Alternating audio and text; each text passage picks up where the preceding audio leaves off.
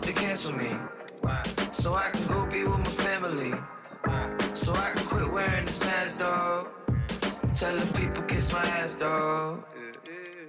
I hope they crucify me. I hope they put me down. I hope they euthanize me. I hope I never ever have to go on TV. Motherfucker Jimmy Kimmel does not wanna meet me. I told my manager, no more parties in Los Angeles. Last night I fell deeper than Hola a todos, queridos amigos, soy yo, su anfitrión Juan Carlos Orellana, dándoles la bienvenida a este nuevo episodio de Los Padres del Cine, en el que vamos a estar hablando sobre un tema bastante relevante y al mismo tiempo bastante controversial, ya que en nuestro país actualmente se está dando una especie de movimiento Me Too, ya que en las últimas semanas han surgido muchas acusaciones, tanto de acoso como de abuso sexual, incluso de violación, sobre todo en la industria artística venezolana, si es que se le puede llamar así.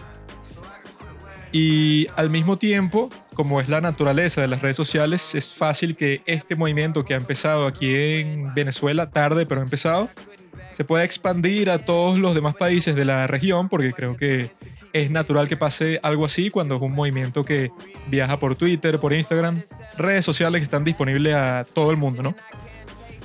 Entonces, nosotros, nuestro objetivo principal con este episodio, que creo que ha sido el más largo de todos los que hemos grabado hasta ahora, y creo que el tema lo amerita, nuestro objetivo principal con este episodio larguísimo es demostrarle a la gente que se puede tener una conversación racional sobre un tema tan controversial como este, sobre las cosas que se hicieron bien y las que se hicieron terriblemente mal durante este movimiento.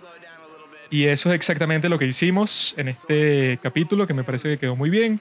Contamos con la ayuda del experto legal Arsenio Enríquez, que estudia Derecho y nos mostró como que su perspectiva de la importancia de la ley en momentos como estos. Y al mismo tiempo hablamos sobre la película 12 Angry Men, en la cual podemos ver cuál es el rigor y cuál es la serie de procesos que tienen que pasar antes de que una acusación sea tomada como 100% verdadera, 100% válida, y que si eso no pasa, la persona de todas maneras puede ser culpable, pero si nos vamos por este estándar de que en las redes sociales se puede hacer justicia, podríamos estar en el borde del precipicio si no nos damos cuenta de que es algo muy peligroso, una práctica muy peligrosa para una sociedad como la nuestra. Entonces no me quiero alargar mucho porque este episodio ya es lo suficientemente largo.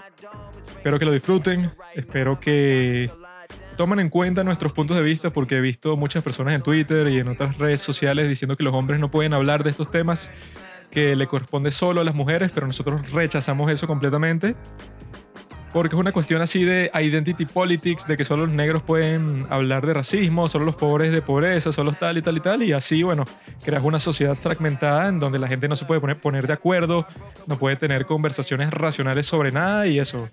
Simplemente para decirlo en pocas palabras, todo se va a la mierda. Así que amigos, espero que disfruten este episodio, me despido y bon voyage.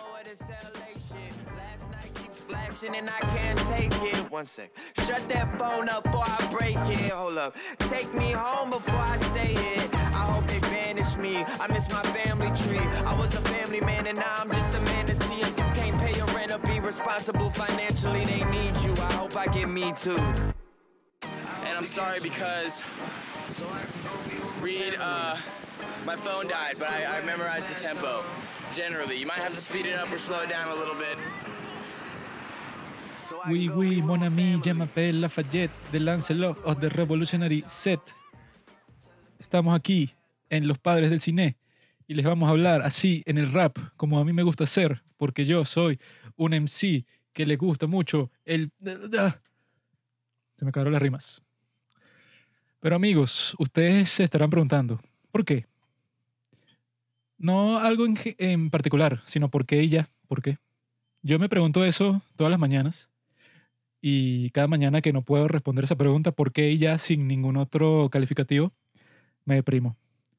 El día de hoy la pude responder porque estaba soleado y tenía buen humor. ¿Por qué?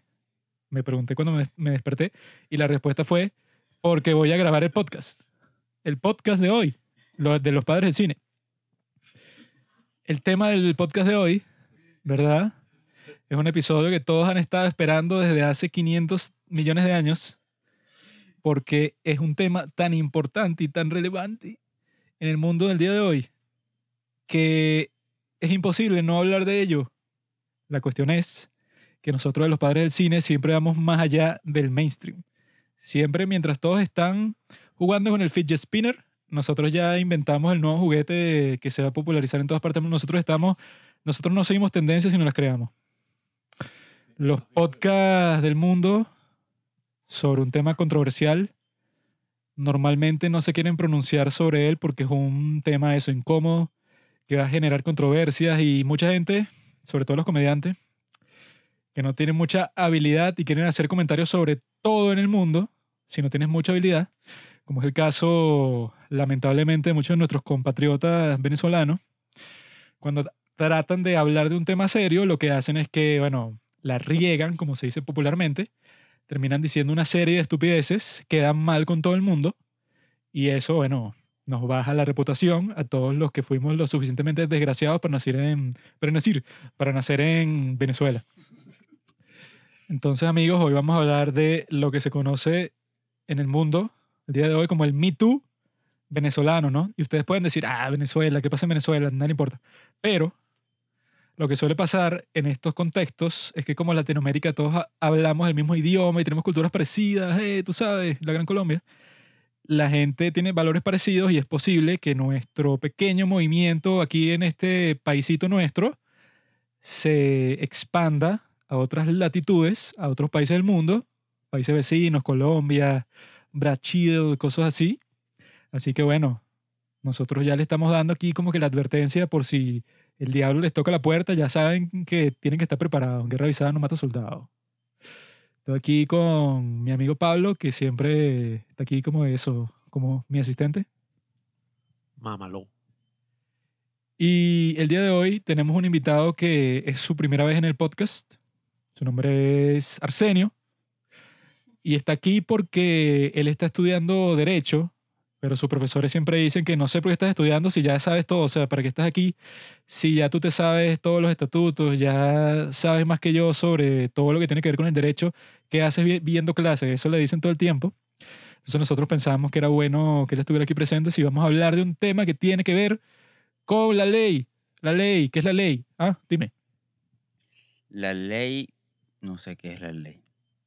Bueno, él está pensando, poco a poco se irá desarrollando su forma de expresarse sobre este tema. Y les voy a explicar cómo vamos a diagramar el capítulo del día de hoy. Vamos a empezar hablando sobre este tema terrible del abuso sexual, que es una epidemia, pandemia, peor que el COVID. Está en todas partes del mundo. Está es como un parásito que está en los fundamentos de todos los sistemas y las instituciones patriarcales que dominan el mundo occidental, no, no sé, el oriental. Vamos a hablar sobre la perspectiva de, de Latinoamérica, que es bueno, del hemisferio oeste de este mundo. Y para eso, bueno, hay que hablar sobre el sistema legal, por eso es que está nuestro compañero aquí que nos va a proveer con esa información en esa materia. Y como habrán visto en las stories de Instagram, los que son nuestros fieles seguidores, habrán visto que estamos viendo la película 12 Angry Men, la cual es una película que se usa de ejemplo de cómo funciona el sistema de justicia en los Estados Unidos y que le han dado todo tipo de galardones y todo tipo de, de premios por llevar ese conocimiento y esa conciencia a muchas comunidades de los Estados Unidos y eso la usan en escuelas de derecho, en escuelas de negocios para enseñar resolución de conflictos y de cómo se llega a un consenso entre un grupo de gente. O sea, es una película súper interesante y como estos son los padres del cine, ustedes saben que nosotros usamos las películas para hablar más propiamente y más profundamente de la realidad, porque eso, las películas son más reales que la propia realidad. Y luego de que hablemos de esa película, o sea, hay que hablar sobre, sobre todo este tema, nosotros también hicimos una encuesta en nuestras stories sobre si ustedes conocían la trágica historia de Willie McKay y la mayoría de ustedes, creo que eran como el 70%, dijo que no la conocía y el 30% que sí. Así que vamos a tener que explicar eso bastante a fondo porque se ve que, bueno, como ese era un escritor venezolano que, bueno, tuvo un fin prematuro a su vida, él en verdad fue el que nos motivó a realizar este episodio, porque antes no pensábamos hacerlo porque eso era un tema bastante controversial. Y para hablar de este tema, ustedes deben eso conocer lo que pasó en los, Estados Unidos con el Me Too. Y eso ha inspirado que en muchas partes del mundo pase lo mismo. Eso está pasando en nuestro país ahora mismo y por eso nosotros vamos a dar eso, una pequeña introducción de qué es lo que, qué es lo que piensa cada uno de este tema, cuáles son eso, como que sus primeras intuiciones cuando vieron toda la cuestión. Los vamos a discutir, vamos a hablar de 12 Angry Men, vamos a contar la historia de Willie McKay y vamos a tratar de a través de este podcast demostrar, ese es el punto de todo lo que estamos hablando, demostrar que sí se puede tener una conversación racional sobre un tema tan controversial así y que si tú tratas de hacer eso en Twitter o en cualquier otra red social, estás, como dicen los sabios, estás arando en el mar, eso no funciona, no, no estás logrando nada, pero a través de este podcast lo vamos a lograr. Ahora, mi amigo Pablo va a decir qué coño piensa él sobre esta controversia. Silencio. Por favor, todos los hombres hagan silencio sobre este tema y no opinen. Eso fue lo que yo escuché y lo que me dijeron varias personas respecto al tema. Y mm, no es fácil escuchar que muchas personas a tu entorno, escuchar que muchas mujeres que te rodean han sufrido acoso, han sufrido abuso, menos como hombre, porque uno está consciente de que mm, no va a ser tan fácil que abusen de uno, no va a ser tan fácil uno verse involucrado en esas situaciones, si bien es algo que no mm, debería separarse por género, porque muchos hombres también sufren abuso y, cualquier cosa. Pero tenemos que reconocer que las mujeres son las que sufren la mayoría de estos casos por su condición de ser mujer, por muchas cosas como malos conceptos de masculinidad, etc. Y bueno, mi primera reacción a todo esto, que seguramente ustedes habrán visto en sus países, en algún caso o algo, pero mi primera reacción fue, bueno, muchos sentimientos así de confusión. Eh, una vez se molestaba y decía, oye, pero ¿será que yo soy culpable? ¿Será que el tipo que lo hizo es culpable? Eh, Uno lo juzgaban por empatizar a la víctima. Habían como muchos sentimientos encontrados apenas empezó todo el tema, que ha sido como una avalancha que ha durado una semana, dos semanas desde que pasó. Ya cuando escuchen este podcast, bueno, ya llevará yo creo que un mes desde que empezó todo el movimiento. Y es importante que uno recalque su opinión como hombre, porque si bien uno entra en, un periodo de confusión, si bien uno puede pensar vainas así o cosas que, que no son en verdad adecuadas para el momento, uno es humano y uno tiene que reconocer estas cosas, pues, porque algo que a mí me molesta, eh, y creo que soy muy vocalmente con esto, es cuando un tema es tan sensible que no lo comentamos. Y, y si bien hay temas que requieren cierto respeto o ciertas sensibilidades, eh, yo estoy de acuerdo con la frase de Mr. Rogers, esta figura especial de Estados Unidos, que dice que si algo es mencionable, eh, si algo es mencionable, es manejable. Yo creo que podemos hablar hasta de la muerte y podemos llegar, como hicimos en el episodio donde hablamos con mi primo que es médico, eh, de la muerte pudimos hablar como por dos horas y de lo que pensábamos de la muerte y, y en verdad tener una conversación placentera. Entonces, bueno, ese va a ser nuestro objetivo el día de hoy. Quiero que sepan que, bueno, si están interesados en conseguir datos así, bueno, estadísticos o irse y, no sé, buscar un recurso así sobre la verdad, sobre todo este tema, bueno, estamos en el mismo lado, pues nosotros también estamos investigando sobre el tema, nos estamos informando. Entonces, bueno, no traten de, de ponernos así como en hostilidades ni nada. Y vamos a tratar en este episodio de no ir a esencialismos, que creo que es algo muy difícil y preocupante cuando pasa esto, como por ejemplo el esencialismo que es la base de todo este movimiento, que es el yo te creo. Eh, Me Too, pues es lo que se decía en Estados Unidos. Believe Women es el eslogan más usado respecto a este tema. Aquí se adaptó a yo te creo. Y, ok, puede ser útil como eslogan, eh, puede ser útil para representar todo esto, porque, bueno, hay gente a la que le tenemos que creer, que tenemos, bueno, no sé si la palabra sería creer, pero apoyar. Eh, pero bueno, todos sabemos que, que creer ciegamente nunca tampoco es la respuesta, pues. Es como un esencialismo Y, y si tú eres periodista, si tú eres parte de la justicia, si tú manejas recursos humanos en una empresa, tú sabes que, que tu, tu trabajo no es creerle a nadie, tu trabajo es investigar. Entonces, bueno, la, el primer impacto que tuve fue ese, pues. Uno se pregunta si hasta uno mismo fue o hizo un acto así malo. Si le hizo mal a otra persona, si, no sé, acosó, violó, qué sé yo. Uno se lo pregunta, o sea, eh, y no se lo pregunta porque... Sí, sí. Y uno no se lo pregunta conscientemente, o sea, uno no se sienta en un sofá y que, ¿a quiénes violé yo? Sino que uno se asusta, o sea, uno siente como algo muy directo, uno dice como verga. O sea, mira, denunciando a toda esta gente, ¿qué pasaría si me denunciaran a mí? Uno empieza a pensar, se pone en los zapatos del, del que están acusando. Y entiendo por qué muchas mujeres eh, les dicen, mira, pero ¿por qué haces eso? ¿Por qué te pones en los zapatos del violador y no de la víctima? Y eso es algo que creo que es importante resaltar también porque uno como hombre escucha todo esto y ya va y corre y se pone y que berro. El tipo lo denunciaron porque el tipo hizo esto y por qué hizo eso tan malo y por qué no cambió y por Pero uno casi que nunca piensa en la víctima, ¿sabes? Eh, o al menos eso me pasó a mí. Uno no está como pensando, ay, qué fuerte debe ser esta mujer, haber vivido eso. Uno como que tiene ese sentimiento superficial, pero no es algo tan fuerte. Y bueno, ese es el tema, pues ese es el tema de, de uno seguir viendo estos casos, que tú te das cuenta que en tu mismo entorno, que cosas que quizás viste por ahí, que escuchaste, mujeres que conociste quizás han sufrido acoso, abuso, y, y ese es el tema, pues algo también muy personal, algo de que todos nos evaluemos. Y bueno, ahora sí quiero pasar a la parte legal de este grandioso invitado que tenemos el día de hoy. Eh, no sé cuál va a ser tu perspectiva, Arsenio. Bueno, sí. Yo, primero que nada, quería agradecerles a los amigos acá por haberme invitado a, este episodio y brindarme la oportunidad de participar en, en esta conversación que realmente es común a todos, en tanto que afecta a toda la sociedad.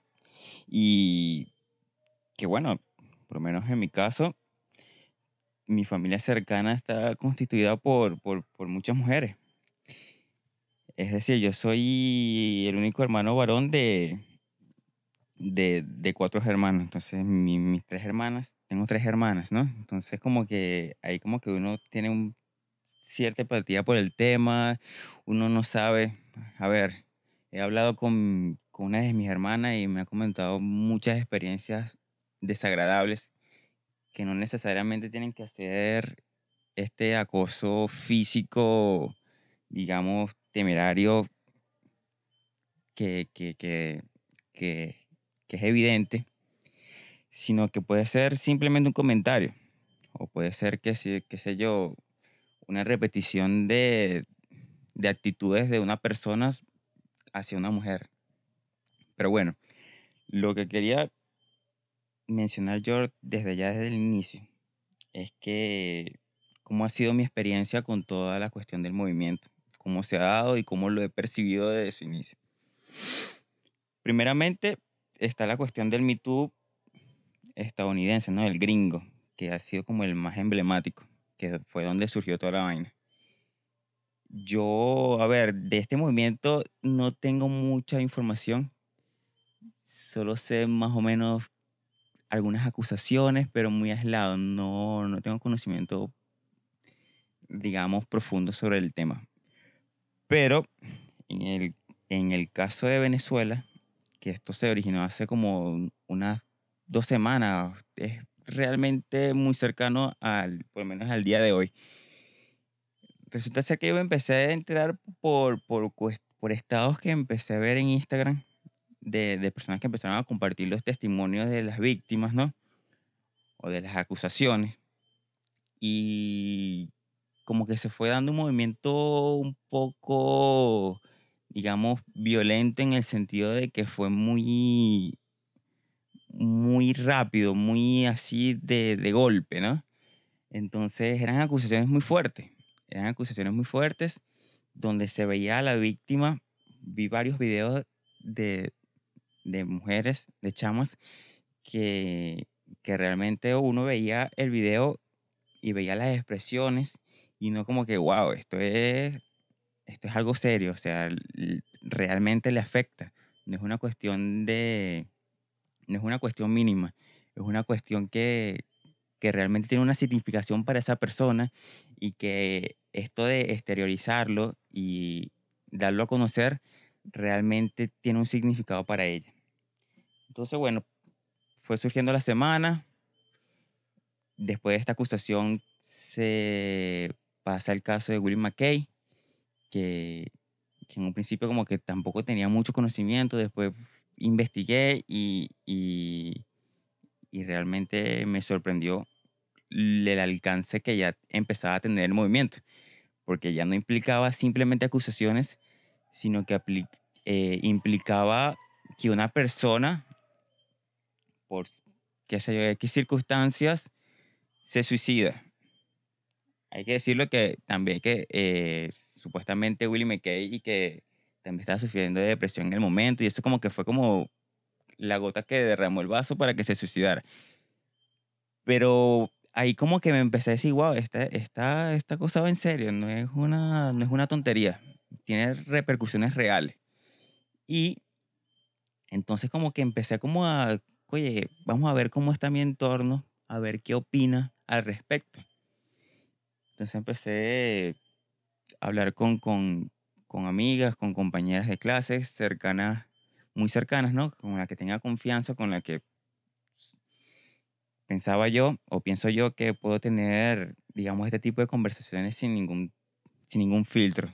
Quería saber cuáles eran sus opiniones, cuáles eran sus suposiciones. Y me encontré con que habían posiciones, pero también habían experiencias de acoso. Habían experiencias de acosos y que de cierta manera todo el movimiento como que como que ya se sentían identificadas con todo lo que estaba pasando. Entonces, ahí como que más o menos empecé a discutir, empecé a ver cuál era su punto de vista sobre el movimiento y, y me di cuenta de que, que la cuestión va en serio, va en serio y es una problemática que está presente, muy presente en la vida social de Venezuela, pues, porque claro, esto ya es una cuestión muy particular de Venezuela, es un movimiento que ahora que se está destapando acá en Venezuela, en, en varios países de Latinoamérica ya había sucedido. Y bueno, en Venezuela, qué sé yo, por las circunstancias, qué sé yo, a lo mejor es que ahora es que se está destapando, ¿no? Porque pareciese que siempre hay problemas más importantes de lo que nos tenemos que hacer cargo y obviamos estos problemas que están presentes y que son de real importancia en la sociedad. Entonces, bueno, eh, los compañeros me invitaron a este podcast para que yo tomara una posición, qué sé yo, de legalidad. yo espero ah, cumplir con la función de la mejor manera, pero digamos, considerando mi, mis limitaciones, porque sería ideal que ya yo fuese, qué sé yo, graduado de la carrera de Derecho, pero apenas estoy en segundo año de la carrera. Esto no, es un, no me estoy excusando, no me estoy justificando, pero quiero que quede claro esa advertencia. Entonces, me parece que, bueno, no podemos empezar a entrar coñazos sobre el tema. Ok. Ahora que ya terminamos con la eso, las cosas de la cortesía al principio, que hay que decir no, que no, que yo no pienso de esto, el culpable, etcétera, hay que hacer un papel de teatro cuando uno se refiere a estos temas. Siempre está esa especie de ese, ese- de preludio, ese preludio ahí para que no crean que uno es insensible, entonces uno tiene que decir, "No, es que yo no me refiero a eso, yo en verdad no pienso que tal cual tal." Eso es falso. Lo que hay que hablar es hablar claro, hablar directo al punto. ¿Cuál es el punto aquí? Yo tengo el punto. Tengo el punto para ustedes. Punto es el siguiente. Yo estaba viendo esta cuestión, ¿no? Este movimiento. Y eso, a mí no me interesa ninguna de estas personas. A mí me pueden dar igual todos los que lo están acusando, o sea, que se mueran todos, a mí no importa. O sea, eso no, no son gente que yo conozco, a mí me da igual. Eso no es lo que me interesa a mí. Lo que me interesa a mí es la civilización, la humanidad. ¿Qué le va a pasar a la humanidad si esto continúa su rumbo hacia el precipicio? El precipicio es el siguiente, ¿verdad? Todo empezó con un tipo llamado Alejandro Sojo, ¿no? Tipo es guitarrista, no sé qué coño es de un- una banda ahí que se llama Los Colores. Una banda que es súper popular aquí. eh, no, yo co- conozco a un montón de chicas que le encantaba esa banda hasta este momento que, bueno, que ya todos lo mandaron a la última mierda del desierto. Ya nadie los va a escuchar más nunca porque, bueno, este tipo al parecer era uno de los perdedores más grandes que yo he visto en mi vida. Porque su crimen principal fue el siguiente. El tipo empezó a hablar con chamas de 14 años y 15 años cuando él tenía 24 o 25. Cualquier persona puede ver que por hacer eso el tipo, bueno, tendrá un problema, será inseguro, es tremendo estúpido, etcétera, etcétera, etcétera. Ahora, ¿cuál fue la reacción a todas las capturas? Que las capturas de las conversaciones, ¿verdad? De este individuo, todas estas muchachitas, que el tipo eso, les lanzaba comentarios sexuales que si cuando estaba empezando las conversaciones y estas, estas niñas, pues, porque si tienes 14 años eres una niña claramente. Si yo fuera papá y veo esa conversación de mi hija de 14 años con un muchacho de 20 y pico, yo creo que voy y lo asesino. Pero lo chistoso de todo el asunto era que incluso esas niñas de 14 años lo rechazaban a las cosas que decía. O sea, era algo muy... daba mucha pena que algo así tuviera que exponerse para que este tipo que no solo había sido con las de 14 años, sino que tenía múltiples acusaciones de violación de muchachas ya de 17 años, 18, 19, etcétera, que él supuestamente con un amigo de él también habían intentado hacer todo tipo de barbaridades sexuales en sus caminos como adolescentes, que bueno, eso en realidad es muy común y es muy reprensible que bueno, que estos tipos ajá, estén como que así tan, tan horny, pues buscando así cualquier op- oportunidad que tengan de sexo, sí, pero eso, si llegas al punto de escribirle mensajes sexuales a una niña de 14 años, ya tú, bueno, estás como se dice aquí coloquialmente en la mierda, ¿no? De ahí, todos dijeron y que bueno, saben que este es el momento perfecto para todos los malditos que se aprovechan de las mujeres, este es el momento para lanzarlos por la borda, porque nos hemos estado soportando todos sus comportamientos terribles por todo este tiempo, ¿verdad? Y aquí viene la contradicción, aquí viene lo que todos están esperando. La contradicción es la siguiente. En Venezuela, que bueno, hay que estar claro, es un país de mierda. No creo que hay mucha discusión ahí, porque es un problema, ¿qué? Ah, bueno, es como dice el compañero, el compañero es un no país. Y es el caso de que no hay Estado de Derecho, no hay instituciones que tú puedas estar seguro que si a ti te acusan de un crimen el que sea, sea estafa, sea evasión de impuestos, sea robo, asesinato, lo que sea que se les ocurra, pueden tener por seguro, esa es la garantía de nuestro sistema de justicia, que no va a haber un juicio justo. Eso es nuestra garantía perfecta que les damos aquí en Venezuela, si quieren venir a visitar. Ahora, las chicas de este movimiento dijeron, ok, eso es verdad, eso es obvio para todo el mundo, que en Venezuela, bueno, si aquí hay justicia, no joda. Entonces el concepto de justicia no existe. Como en Venezuela no hay justicia, entonces a ella se les ocurrió que la mejor idea era exponer a esta gente en las redes sociales para destruirlos socialmente, porque obviamente por el sistema de justicia eso no pasaría, no hay posibilidad de que te resuelvan el problema de esa forma, que encuentres justicia y tienes que buscar otra alternativa. Eso es completamente verdad, 100%. Yo creo que no hay nadie que piense que eso no está completamente justificado. Decir que en este país no hay justicia, pero en ningún sentido de la palabra, en ninguno. Ahora, ¿cuál es la contradicción? Que la gran mayoría de los comentarios a todas estas publicaciones, de todos estos ineptos sexuales, perdedores, acosadores, predators de mujeres, que al parecer están en todos los estratos de la sociedad, pero sobre todo en el estrato artístico por alguna razón,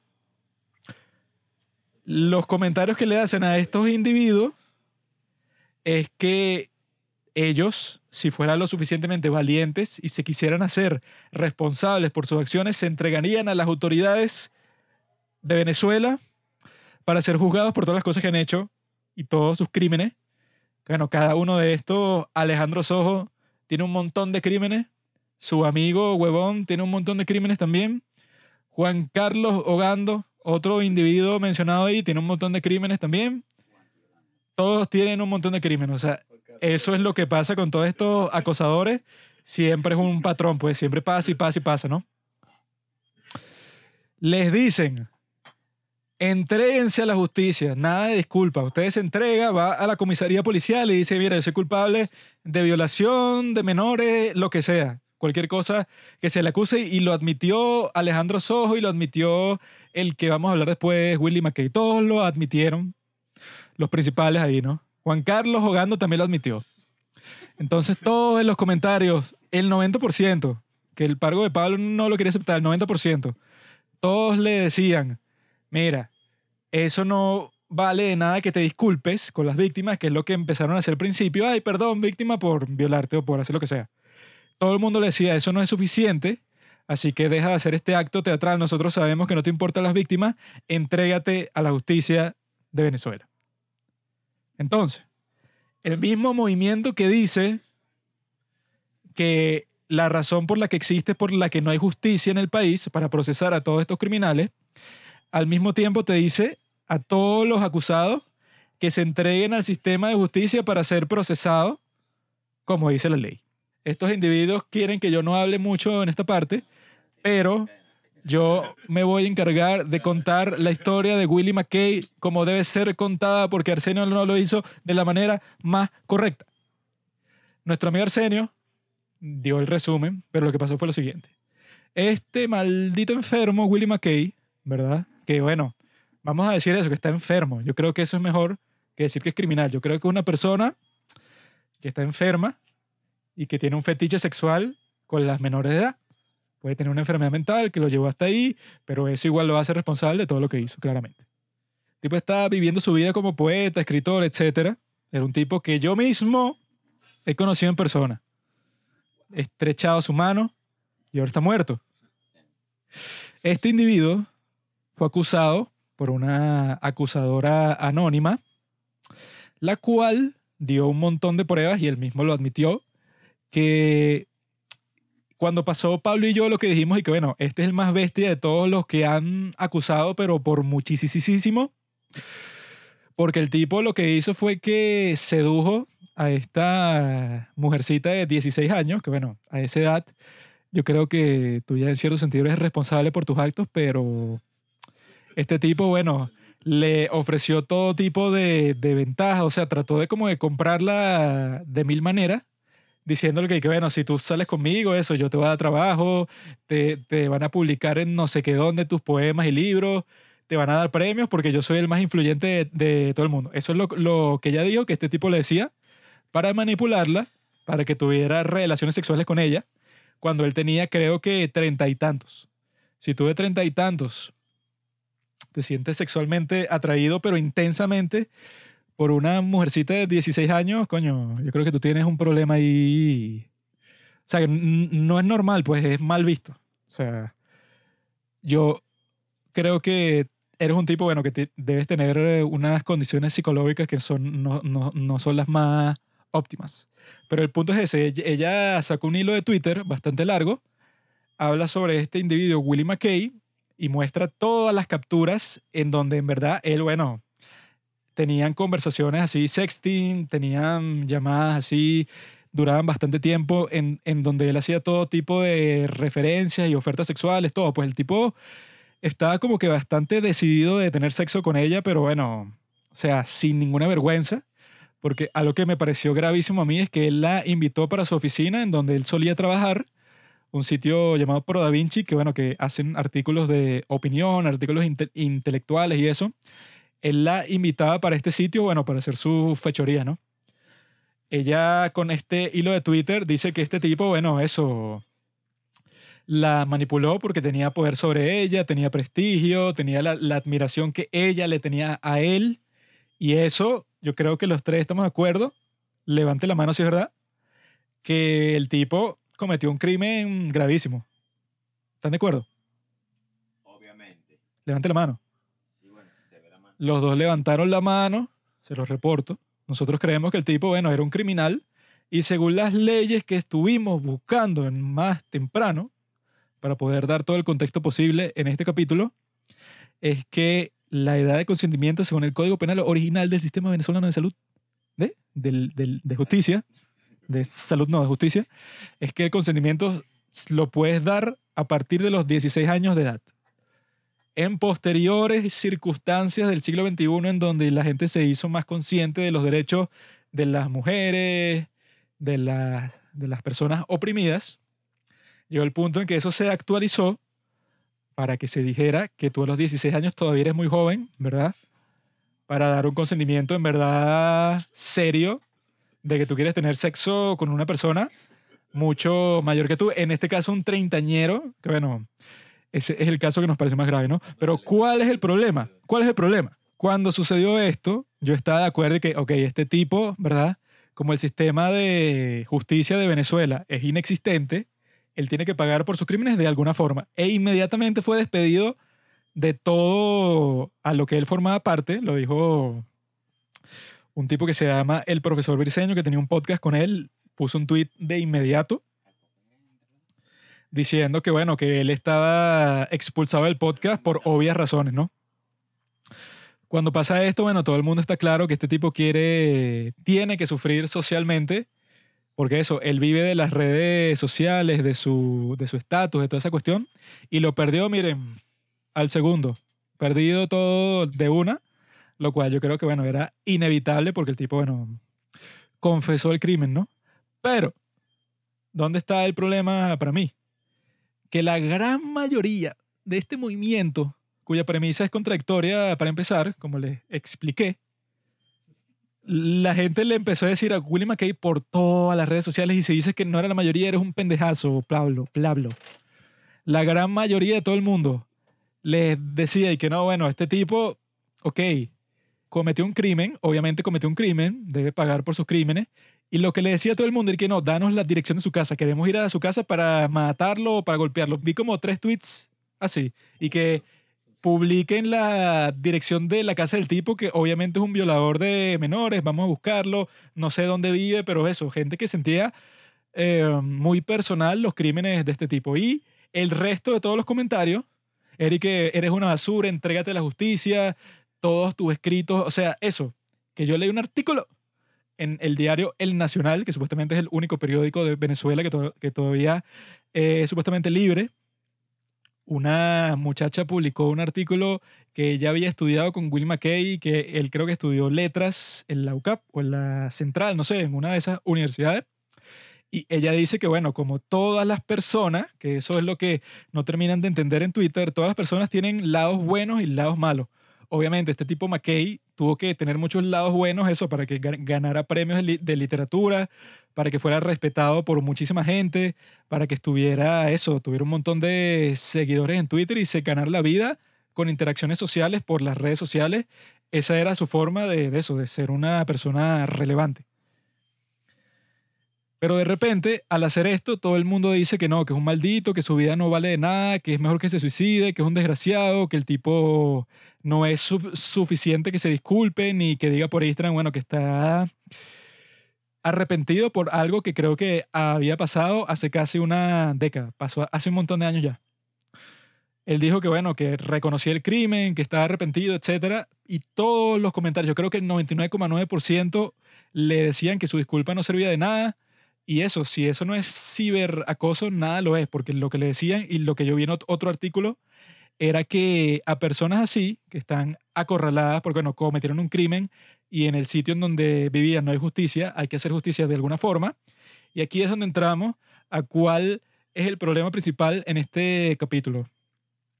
Que en sitios en donde no se hace justicia, como nuestro país, existe el impulso de, bueno, vamos a hacer justicia por Twitter.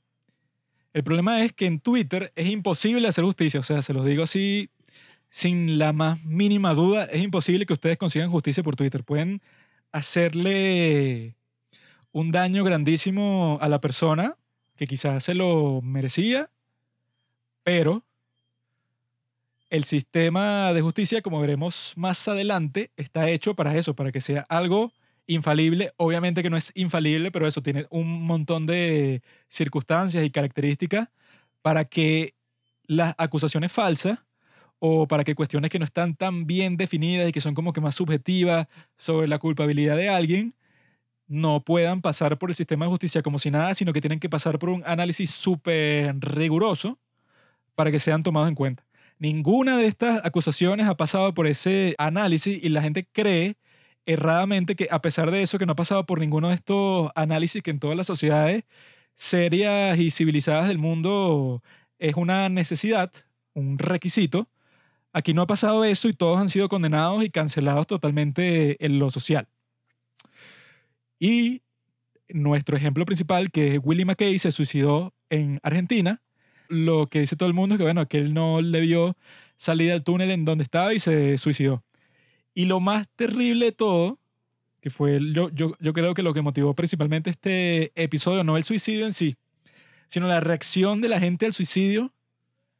Nuestro amigo Pablo ha estado defendiendo este movimiento la reacción de la gente al suicidio de alguien, la conclusión así general de todo el mundo, fue que él se suicidó para que la víctima se sintiera mal por su muerte, o sea, para cargarle en su conciencia. Y que era un maldito, narcisista, desgraciado, que estaba eh, perpetuando el sistema machista con su suicidio, volviéndose un mártir de una causa que no existe, porque no hay ninguna causa de los violadores unidos ni nada por ahora, entonces él no es mártir de nadie, sino que murió y ya, y que bueno, es una tragedia, porque es eso, ustedes creen que el castigo de eso, de una statutory rape, de violar a una menor de edad, pero en estas circunstancias particulares que fue una, una manipulación de su parte, ustedes creen que el castigo de eso es pena de muerte, que eso es lo que llaman en muchos contextos el precio más grande a pagar. Si a ti te condenan a muerte, ese es el castigo más grande de todo él se condenó a sí mismo y se lanzó al vacío. Y mucha gente en Twitter y en las redes sociales pensaban que eso no era necesario. Que él al haber muerto estaba escapando del verdadero proceso legal que tenía que pasar en su país, que lo tenían que capturar en Argentina, en donde se suicidó, llevarlo a Venezuela y someterlo a un juicio. Lo cual es un gran chiste porque toda la premisa del movimiento es que existe porque no hay justicia.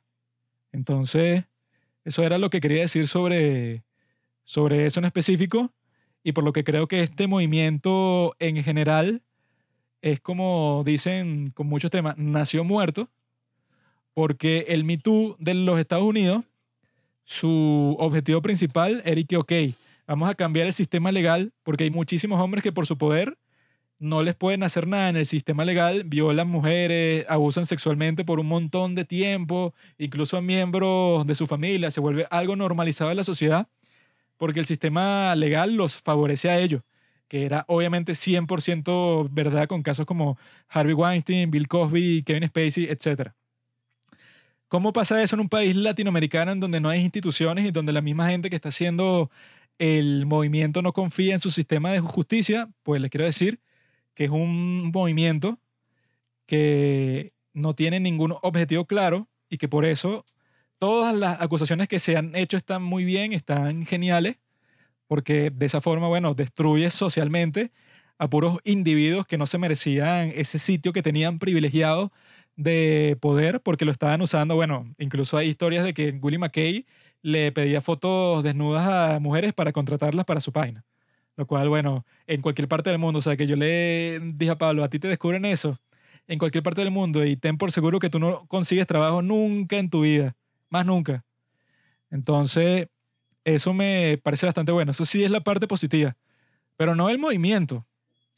El movimiento en sí es una desgracia porque la mayoría de la gente, la, la take, para decir lo que toman de lo que pasó, es que, ok, si no hay justicia, es posible hacer justicia por Twitter o por cualquier otra red social. Y eso es completamente falso. Eso es imposible al 100%. Es bueno que destruyan socialmente a estos culpables como ya lo han hecho con los tipos que, bueno, hay muchas pruebas y eso, han caído bastantes personas que claramente eran criminales, pero de ahí a que el mensaje principal que yo he visto como no hay justicia, es posible hacer una justicia social. Y ese es el título de este episodio. ¿La justicia social es justa?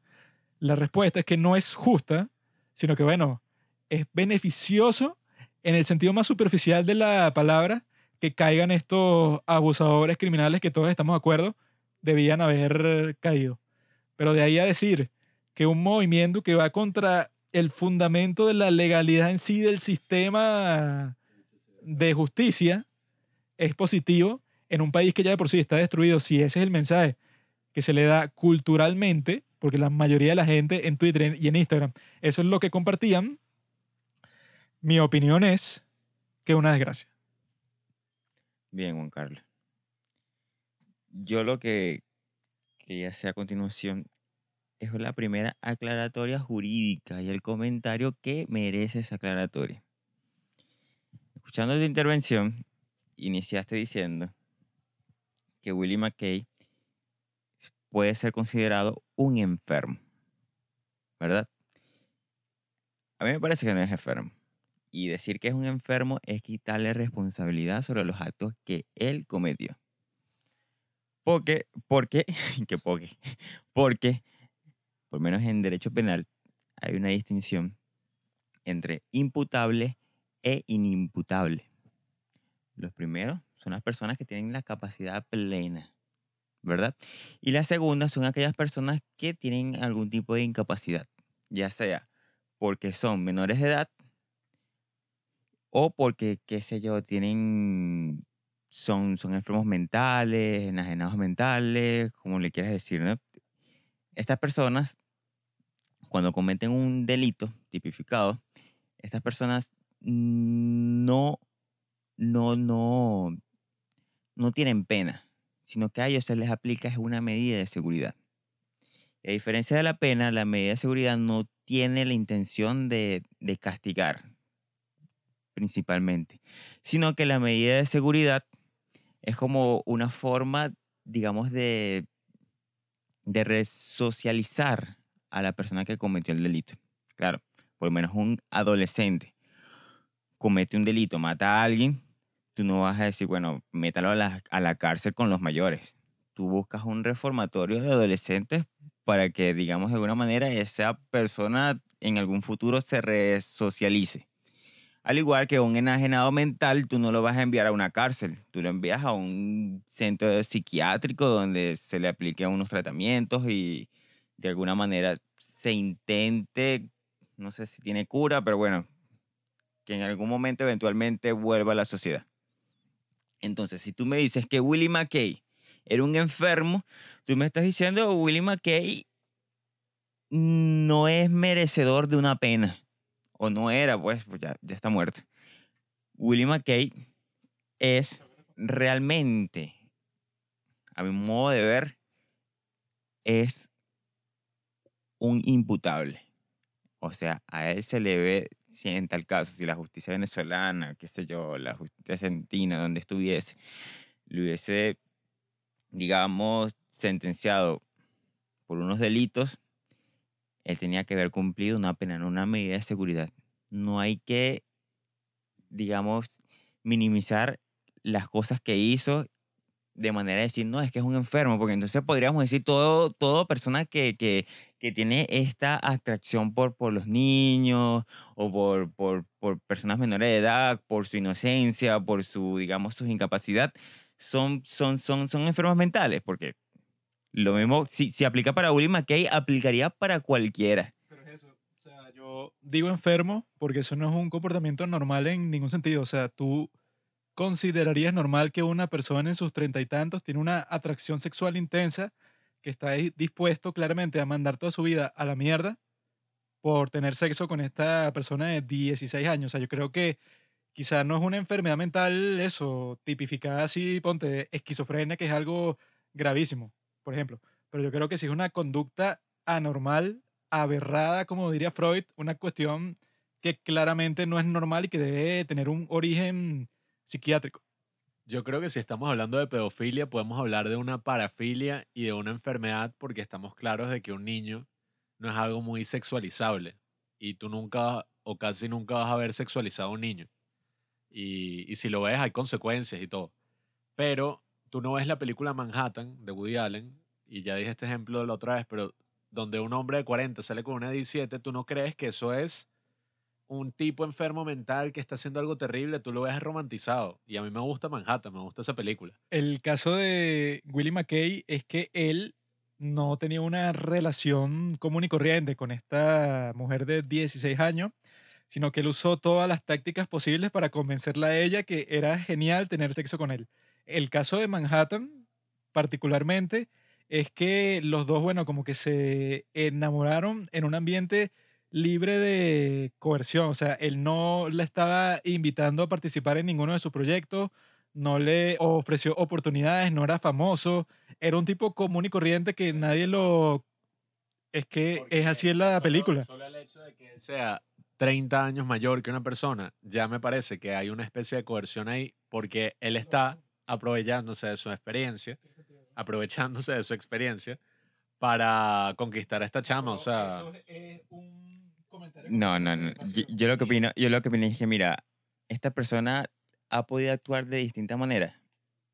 Porque si ha podido actuar de distinta manera, o sea, no es que estaba irremediablemente por sus impulsos, por su condición de enfermo, de enfermo mental, actuar de tal manera. Es que eso, yo creo que él lo que necesitaba en ese momento para uno determinar algo así era un examen psiquiátrico, o sea, así tipo, porque yo he visto casos así de que Freud tenía como que va- varios pacientes de ese estilo que tenían como que una obsesión con personas eso de edades alrededor de los 16, ¿verdad?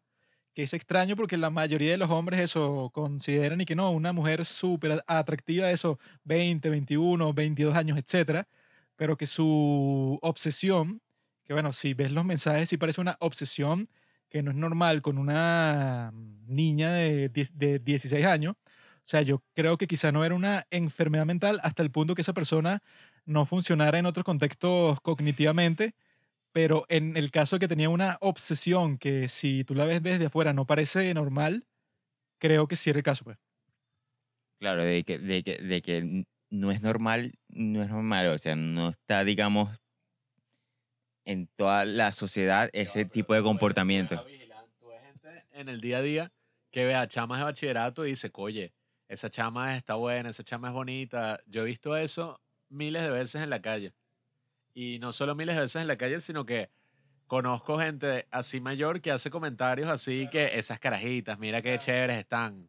Pero es muy distinto eso, un piropo desagradable por la calle que si un vigilante, que son tipos que, bueno, que no tienen más nada que hacer y que no te cuesta nada, a un tipo eso que se comprometa a que no, te, te, te voy a mandar mensajes por Facebook, te llamo por teléfono, te invito a mi oficina, vienes para mi casa, toda la gente que trabaja conmigo te conoce, o sea, algo que sí a mí me suena como una obsesión mucho más intensa que un tipo cualquiera que ve una, una mujercita joven por la calle y eso, le lanza un piropo, pero eso no carga como que con ningún otro compromiso de, de su reputación ni nada, de que este tipo que sí se lanzó al 100%, que yo creo que eso demuestra, bueno, que quizá no era una enfermedad mental grave ni nada, pero sí era como que una obsesión que psiquiátricamente yo creo que incluso pudo haber sido diagnosticada y todo.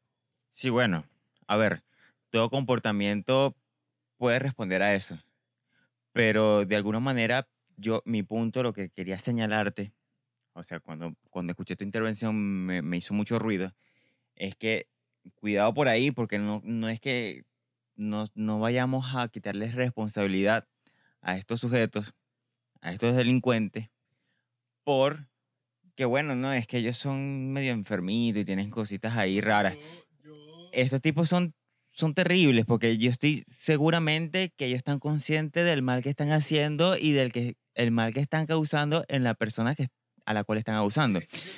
Yo, yo lo digo también a nivel personal, o sea que él psicológica y psiquiátricamente tenía un problema con su obsesión con respecto a esta eh, a mujeres de esta edad, pero yo no creo que eso le quite culpa, sino algo que en el momento quizá tenía una solución que no es tanto como se ponen a decir después que, no, es algo cultural, que ti te atraigan eso, una niñas de 15, 16, o sea, a mí personalmente no conozco a nadie que esa sea su obsesión ni su atracción de ninguna forma. Por eso sí digo que es un comportamiento anormal, es algo que quizá alguien pudo haber resuelto antes en su caso sin que derivara en ese crimen que yo sí creo que, ajá, que tuvo que haber sido castigado si existiera, en ese caso, un sistema de justicia funcional. Pues. Sí, bueno, yo considero que sí, son desviaciones de la conducta que perfectamente pueden ser condenables y digamos que acarrean una responsabilidad que no es la de, como acabo de explicar, no, es una, no debería ser una medida de seguridad, sino que debería ser una pena, al igual que una persona que mata, una persona que roba.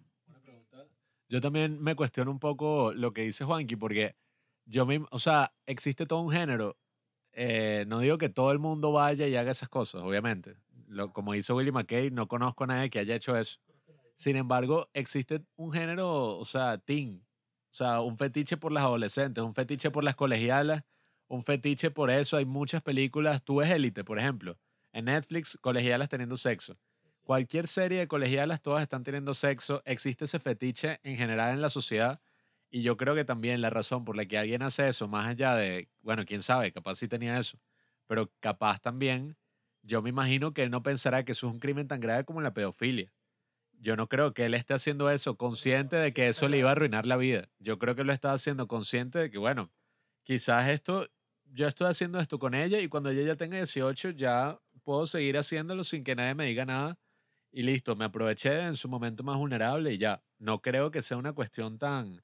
Porque lo que a mí tampoco me gusta es separarlo un poco como un caso súper aislado, sino también evaluar, oye, quizás en nuestra propia sociedad estos comportamientos se alentaban y se alientan todavía. O sea, yo creo que eso de colegialas, adolescentes, eso es una fantasía que muchísimos hombres deben tener. O sea, y si no fuera algo así eh, estrictamente, bueno, visto como malo, yo creo que mucha gente lo haría así relajado. O sea, yo creo que es muy distinto una fantasía que tú tengas a que tú hagas todos los pasos para consolidarla. Ya eso, bueno, es un nivel de compromiso. Él tenía novia, o sea, el tipo salió de todas las circunstancias que él tenía en el momento para consolidarla, que eso no lo haría casi nadie. Pues, o sea, yo creo que para que tú tengas un impulso como que más intenso de ese estilo, es que tú tienes que tener un problema un poco más grave que eso, que la disposición cultural que tú puedes tener a sentir atracción a ciertas personas, que bueno, eso puede ser de fantasía, fetiche, lo que sea, pero hasta el punto de que eso se convierte en algo, o sea, que eso tiene una palabra como que algo patológico tuyo, creo que tiene que ser como que algo más profundo y algo más como que diagnosticable, pues. A ver, yo pienso que ah, en la cultura sí están presentes muchas de estas figuras, de estas, de estas figuras, digamos, que incentivan o motivan al hombre, sobre todo, a cometer estos tipos de, de delitos o de abusos. La otra vez comentaba con, con, con mi novia sobre qué raro está esta, esta cuestión de que, en, por lo menos en la pornografía, está muy presente esto que comenta Juan Pablo de, por lo menos, las teen. Adolescentes, high school, es una cuestión que como que, wow, es, es como una categoría bastante importante en, la pornografía. No sé si era la más famosa, pero está entre las más consideradas. Según las estadísticas que yo he visto, la más famosa en general es la categoría de lesbianas, no la de teen, pero esa debe ser que sí, en el top 5 por lo menos. Esa está, esa está entre las, las principales.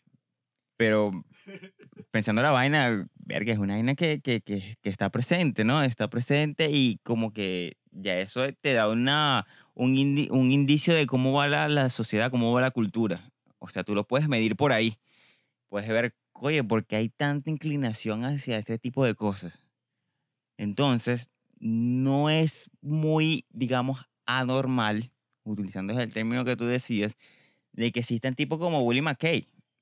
Es pueden existir muchos tipos Wu- Willie McKay, eh, digamos, eh, en el mundo, ahí en la calle. Pero. Y, muchos pueden que, cometan lo mismo que hizo Willie McKay, sino solamente que Willie McKay, bueno, corrió con, con, con, con, la fortuna de que, bueno, su víctima lo acusó. Pero hay muchas víctimas que incluso con todo este movimiento que se ha desarrollado, siguen sin, sin alzar su voz por miedo, por vergüenza, que es algo terrible. Es algo ter- vivi- eh, viven en nuestro país, tienen Sí, tienen mucho, digamos, muchas ataduras para manifestarse.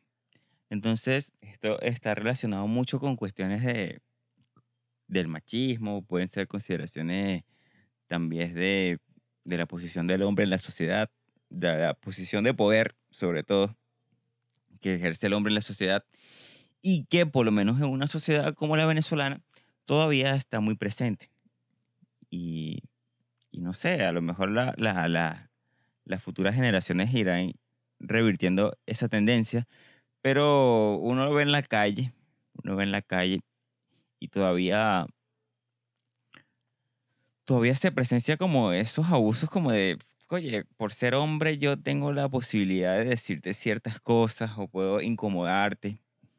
Y, y claro, yo lo estoy diciendo de una posición de que nunca he sido víctima o, o digamos, la, sí, víctima de este tipo de, de atropellos o de incomodidades. Pero yo imagino una mujer salir a la calle y conozco muchas que, que se sienten realmente incómodas salir a la calle sola por cuestiones, comentarios desagradables, actitudes, incluso abusos. He, he escuchado una cantidad de, de- de abusos, por lo menos en el metro de Caracas, cuando la gente normalmente lo usaba ¿no? con esta porquería de pandemia, eh, que, que, que que eran abusos realmente que a mí me, me volvían me volvían mierda, me volvían mierda, o sea, eran cuestiones de incluso eyaculaciones en, en, el, en, en, en, el pantalón, qué sé yo, y yo, verga, o sea, unas cuestiones que son para uno hombre inimaginables pero están presentes todavía en la sociedad venezolana. Y, y hay muchas personas que lo niegan, hay muchas personas que no son conscientes y no sé, a veces no es que simplemente la niegan, sino que la la, la vulgarizan, la justifican, la banalizan y no le dan la real importancia que, que ellas tienen y lo que puede afectar en la vida de, de una mujer, de una chica, de una niña. Entonces, creo que esta consideración es bastante importante. Juanqui también habló de que el movimiento nació muerto y de que su fundamento era una desgracia. Y yo estoy en desacuerdo. Porque si bien podemos hablar de que, claro, de que el sistema legal en Venezuela es una farsa, sigue siendo importante eh, tomar en cuenta esto que ocurrió en el sentido de que tiene sus aspectos negativos, que toda esta justicia social en Twitter de gente desconocida, bueno, cayéndole insultos a muchas personas. Incluso cuando ocurrió la muerte de, de Willie McKay, yo estaba, yo me quedé paralizado porque fue un caso que yo seguí de cerca. Yo le dije a Juanqui que ese bicho es un desgraciado, me da asco, es un descarado, que se ponga a sacar un post que sacó diciendo como que, bueno, yo quizás he cometido estupro. Y después resulta que él sí cometió estupro. O sea, el bicho ya se quería justificar. Pasaron muchas cosas, pero evidentemente nadie deseaba que él se suicidara. Ninguna de las personas eh, y las víctimas. Yo estuve siguiendo la gente que denunció. Nadie comentó más al respecto y si comentaron, comentaron precisamente que ellos no se imaginaban que esto era lo que iba a pasar. Ellas decían como que, bueno, y no solo ellas, sus amigos y sus familiares y gente conocida, decía como que, bueno, es un golpe muy fuerte para nosotros, no esperábamos que esto pasara y, y evidentemente nunca queríamos que esto terminara así, entonces todos decían que era algo lamentable, o sea, era algo malo para todos los involucrados y decían como que, bueno, igual a pesar de eso no queremos que esto manche todo y que las víctimas se sientan culpables, ¿sabes? Porque yo creo que a pesar de todo, si bien podemos decir que hubo cyberbullying, si bien podemos decir que ocurrió todo esto, bueno, eh, al fin y al cabo el suicidio de una persona, por más fuerte que sea, bueno, nunca es culpa, ¿sabes? De, de la víctima o de, o de algo en específico. Yo creo que es algo muy complejo y, y como es algo interno, como es algo complejo, creo que tampoco se tiene que tomar la otra vía de, de uno tratar de justificar y decir, bueno, pero él se mató porque es un narcisista porque es un tal. Yo digo simplemente no podemos ponernos a analizar muy bien la vida de un hombre y menos su muerte si nunca lo conocimos en persona, si en verdad no sabemos qué tan fuerte fue la cuestión para él, o sea, porque yo tuve esa intuición, cuando yo me di cuenta de todo el caso, yo dije, oye, yo no sé si en, su, en sus zapatos yo me suicidaría. Y yo creo que sería una opción que yo pensaría y todo. Porque es algo muy fuerte, o sea, es algo muy fuerte que toda tu vida se vaya a la mierda, eh, seas quien seas, pues. Porque un crimen sexual es uno de los crímenes más vergonzosos que hay, pienso yo. Es más allá de la violencia, más allá del robo, más allá. Son cosas que tú puedes entender, coño, lo mató. Es porque de hecho lo quería robar, la cosa salió. Pero cuando es algo sexual, es algo que el sexo uno siempre piensa que es algo como privado, ¿sabes? Y cuando se hace público, está en boca de todos y, es así. Creo que es uno de los crímenes más vergonzosos que hay, eh, tanto para la víctima como para, el, victimario. Entonces, bueno, sí fue algo muy fuerte, pues, y, y ver la reacción de algunas personas en Twitter eh, diciendo que, bueno, uno menos, o ay, al fin lo logramos, todo fue algo lamentable, pues, fue algo horrible. Y, y que creo que mucha gente dijo, pues, espero que, que los amigos, los familiares y las víctimas de Willie McKay encuentren la paz. Era algo, un mensaje que para mí resonó. Mucha gente también habló incluyendo sus víctimas, retuitearon cosas como que, mira, esto nos muestra varias consecuencias del escrache público, varias consecuencias de, de tratar a alguien en eso, pues en esos juicios sociales. Y, y si bien esa es una parte de la historia, creo que, bueno, no podemos dejar también y decir que él se suicidó por las redes sociales. Eh, o sea, porque yo creo que es una parte importante, pero hay que estar claros que yo leí también una investigación de muchos muchas personas estaban acusadas por pedofilia y que al admitir el crimen y cuando ya iban a ser procesados se suicidaron. O sea, porque no querían enfrentar toda esa vergüenza, pues, de, de tener que, qué sé yo. ¿No? Y, o sea, abuso, pues, abuso sexual, no solo pedofilia. Había abuso sexual, cosas de ese estilo. Al menos esa es mi postura.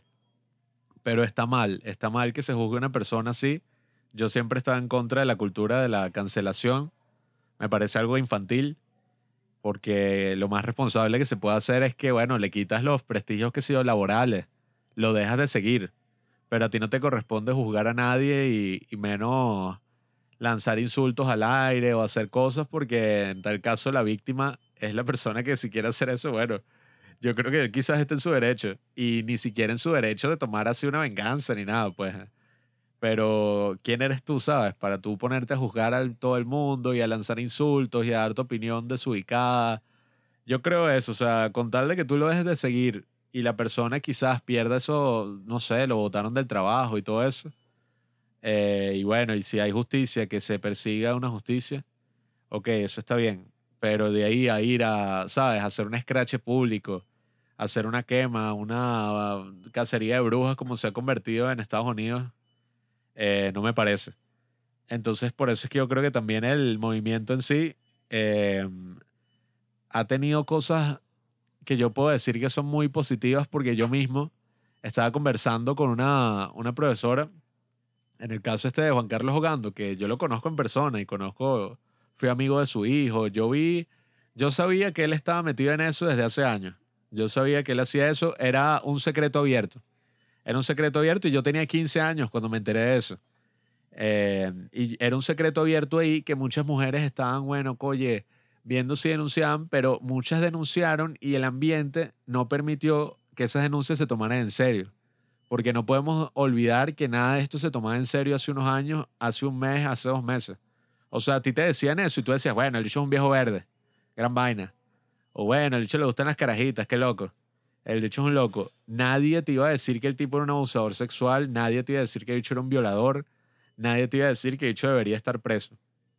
Entonces, creo que eso es algo importante de recalcar, que no nos podemos olvidar de cómo eran las cosas antes y decir como que, bueno, yo creo que si bien es un ambiente un poco peligroso, eh, porque algunos podrían decir que es hasta un arma de doble filo, pero como digo, o sea, yo creo que el hecho de que estas cosas se hablen más y existe un ambiente donde muchas víctimas pueden salir con sus historias y, y no sé si en Twitter, o sea, yo he visto muchos videos y, y gente que, como decía Arsena al principio, eh, o sea, tú ves el video y tú dices, oye, o sea, esta es una persona, dudo mucho que sea un sociópata que está mintiendo y no solo eso, sino yo he visto mucho, no, he, visto, he visto muchos amigos míos, bueno, amigas, compañeras, denunciando cosas que eso, o sea, que seguramente yo había escuchado y, y había pensado, bueno, gran cosa, ¿sabes? Gran vaina.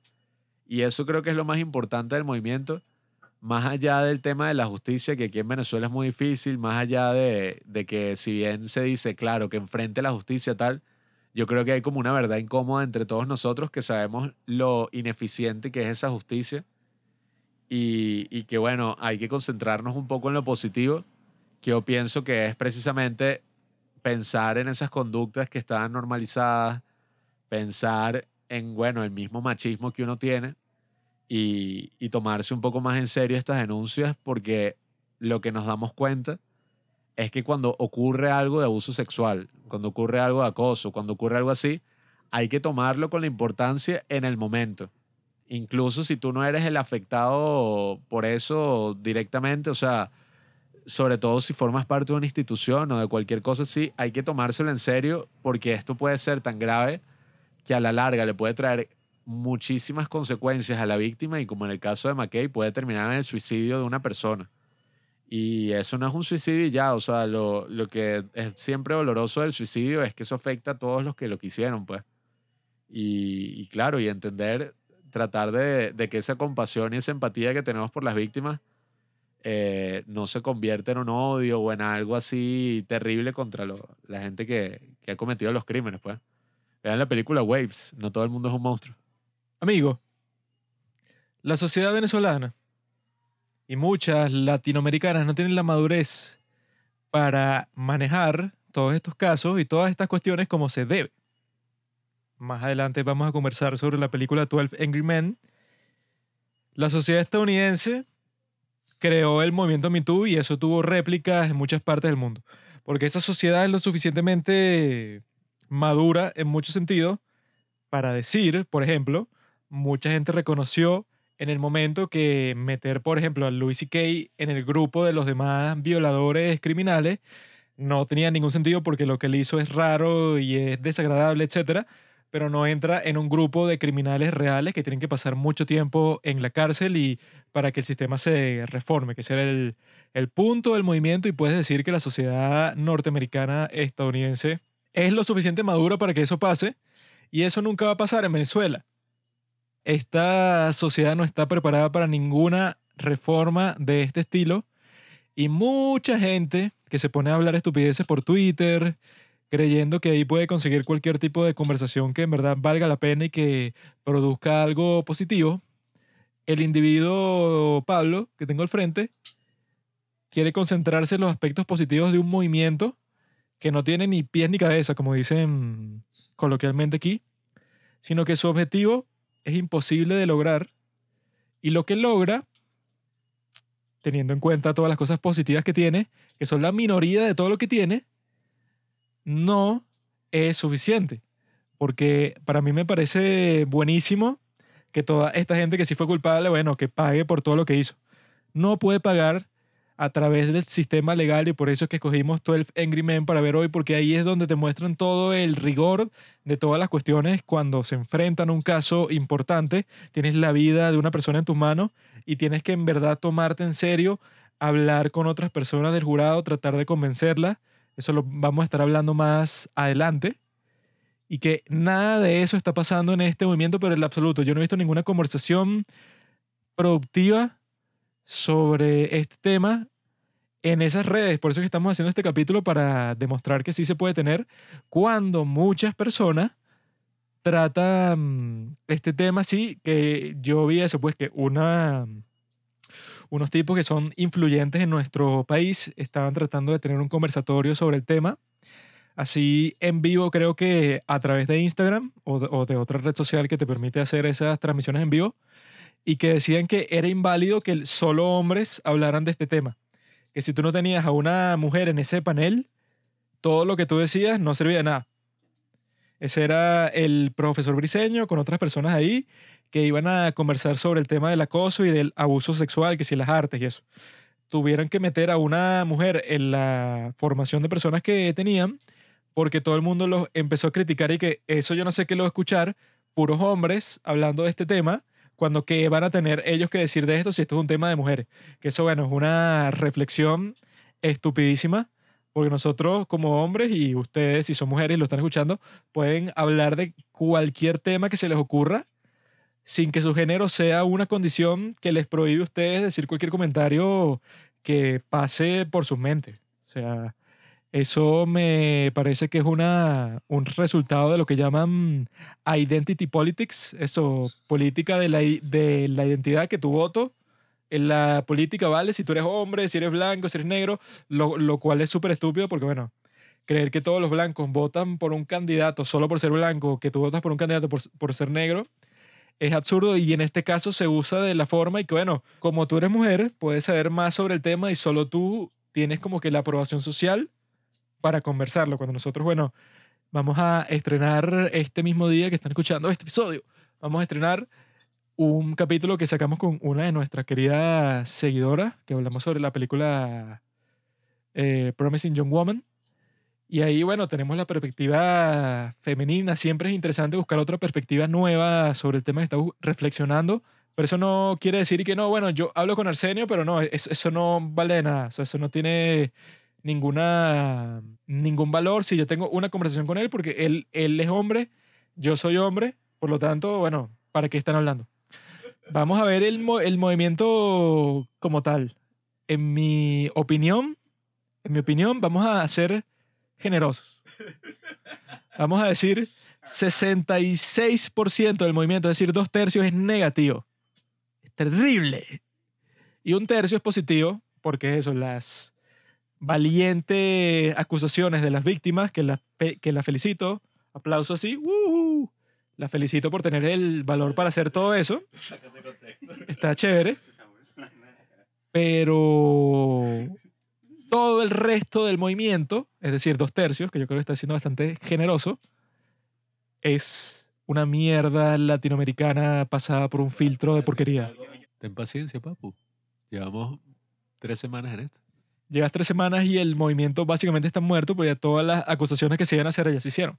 Falta la política. Yo estoy, digamos, completamente a la inversa de Juan Carlos. Si él dice que dos tercios del movimiento es negativo, yo digo dos tercios del movimiento es positivo. Y ahora voy a señalar cuál considero yo que es el elemento negativo del movimiento. El, movimiento dudoso, el movimiento que, el, el elemento que, que causa, que me causa ruido. Y este elemento es el de la acusación.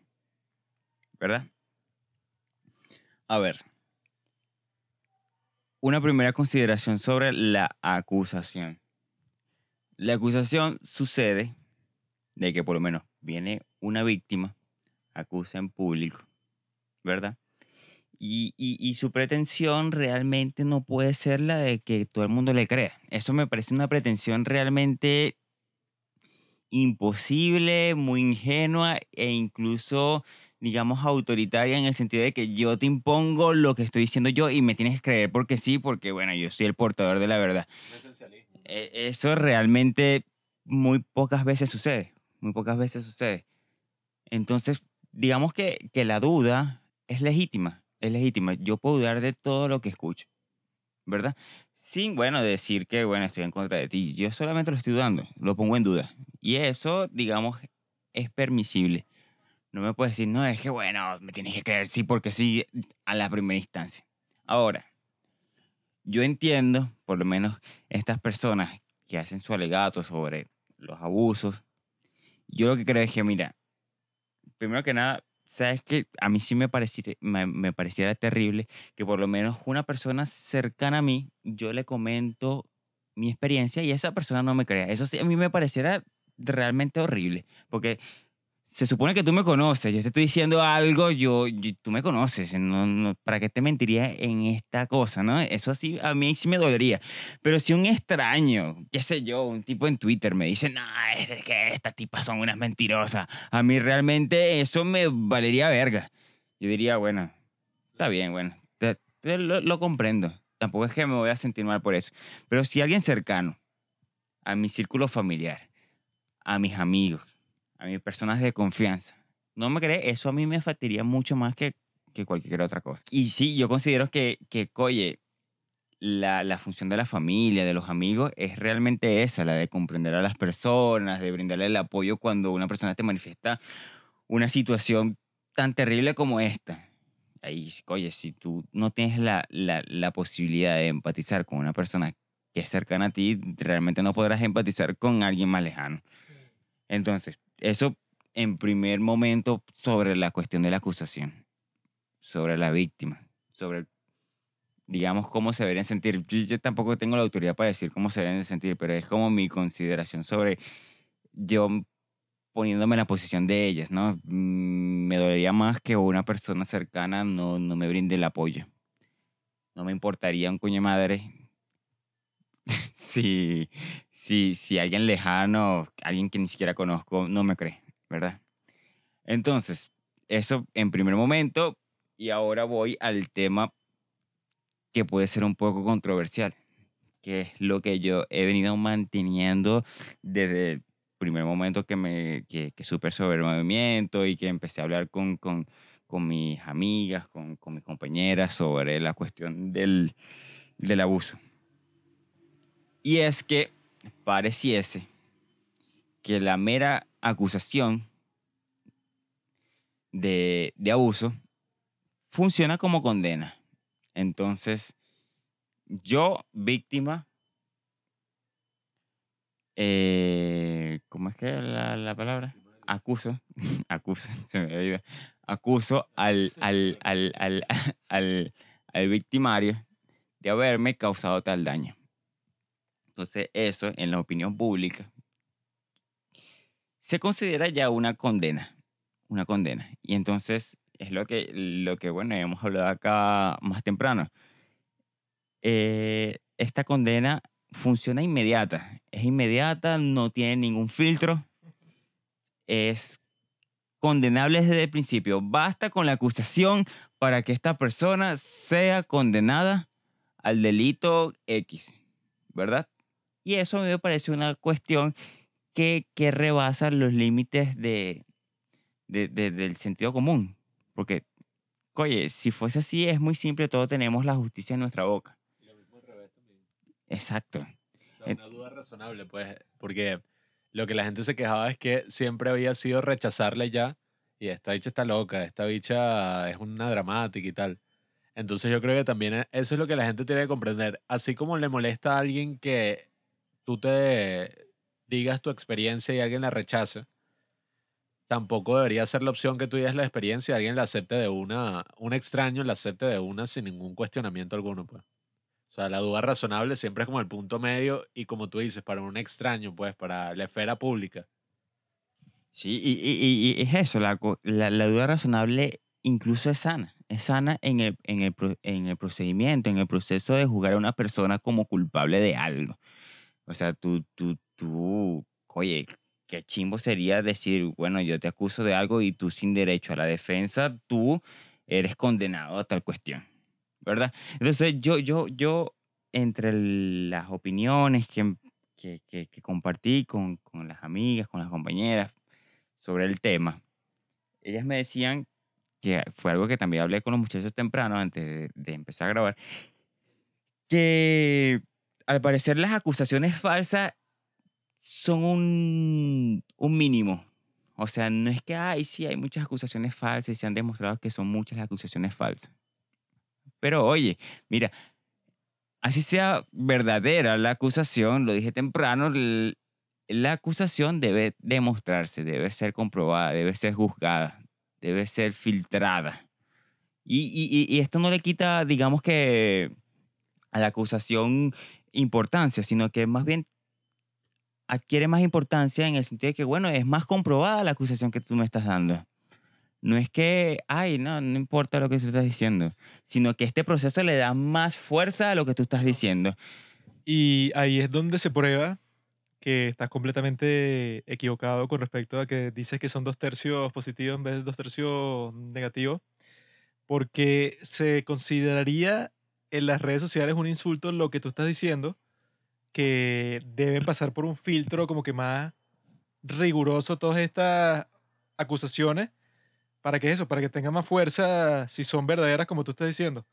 Cuando yo he visto muchísimas veces que si tú dudas como principio, o sea, tu estándar es la duda razonable, estás como que perpetuando el machismo y todos esos sistemas que hacían que el sistema fuera injusto. O sea, yo creo que la gente lo que está es molesta respecto a la duda es eso. O sea, si por tantos años la, no, no es que dudaban, es que las ponían y que bueno, eso es paja y ya. O sea, y además, seguro si tú consigues pruebas, seguro es algo gafo, o sea, seguro es algo tonto, no es algo de tanta importancia. Entonces, claro, es como pasa en todos estos movimientos, pues cuando por mucho tiempo alguien fue relegado por tantas, ¿sabes? Por tantas personas y tal, la persona quiere volver con más poder, ¿sabes? Entonces, yo creo que no sería ni siquiera tan controversial decir y que, bueno, si tú eres periodista, tú haces preguntas porque quieres saber más sobre el caso y quieres investigar más y tal. No es porque tú estés diciendo, y, todo esto es mentira, entonces tú haces preguntas para que se desmorone tu historia, ¿entiendes? Entonces creo que también lo importante de esa duda es que no, no se vea como algo negativo, pues. Que, que esa yo creo que es la, la cuestión con el movimiento. Uno lo ve como algo negativo porque no es, te están cuestionando tu historia como si tú estuvieras mintiendo desde el principio, pues. Y eso es lo que casi siempre pasa. y que, ¿Quién estaba ahí contigo? ¿Tienes fotos? ¿Tienes videos de eso? Y de una es un cuestionamiento que es malintencionado, pues, y que, bueno, evidentemente, o sea, tú seguramente no vas a tener un video de tu violación, pero seguramente tienes tu amiga que te acompañó que puede testificar y mira, yo estaba ahí. Seguramente hay más personas en la fiesta. Seguramente, oye. El punto es que esto no va a ser testificado en ningún sitio, por eso es un movimiento que nace muerto, porque aquí no va a haber ningún testimonio, no van a haber jurado, no van a haber ni fiscal ni abogados de la defensa, porque ese sistema no existe. Ninguna de esas historias va a pasar por este filtro, porque es imposible. Entonces, por eso este Me Too venezolano, que quizás se esparza a otros países de Latinoamérica, no tiene mucha lógica porque no tiene como que un ob- objetivo claro, tiene muchas cosas positivas, pero el objetivo esencial que debería tener un movimiento así es imposible. Bueno, sí, yo considero que en esa, en esa consideración Juan Carlos tiene mucha razón. Porque, bueno, el sistema de justicia venezolano está por el piso. Está echado al piso. Entonces, yo en, en alguna conversación que tuve esta semana con, con las varias compañeras que estuve, discusiones, le decía, mira, si tomáramos todo este ímpetu, toda esta fuerza que, que, que ha generado el movimiento, y bueno, no sé si, si, si tendría importancia o tendría algún valor, pero lo dedicaríamos a reformar el sistema de justicia, a ver el verdadero problema de la sociedad venezolana, que, que imposibilita que todas estas cosas sean consideradas, es lamentable, pero que realmente es la piedra de tranca para cumplir con, con- todas las cosas que deseamos, con, con- con el hacer justicia. Entonces, si tenemos un sistema de justicia que es una, una porquería, entonces, ¿cómo podemos pedir justicia? Y, y- y- y la opción que, que, que hablábamos más temprano también es justicia social, justicia por manos propias. Y esa justicia es súper peligrosa. Es una justicia que, que puede, digamos, se puede llevar consigo a muchos inocentes. Si la justicia, digamos, establecida por el Estado muchas veces se lleva inocentes, y hay muchos casos, por lo menos si quieren ver, en Netflix hay muchos documentales y, y- series sobre cómo el sistema de justicia muchas veces juzga a personas inocentes y después tienen que ser, eh, ¿cómo es que se le dice?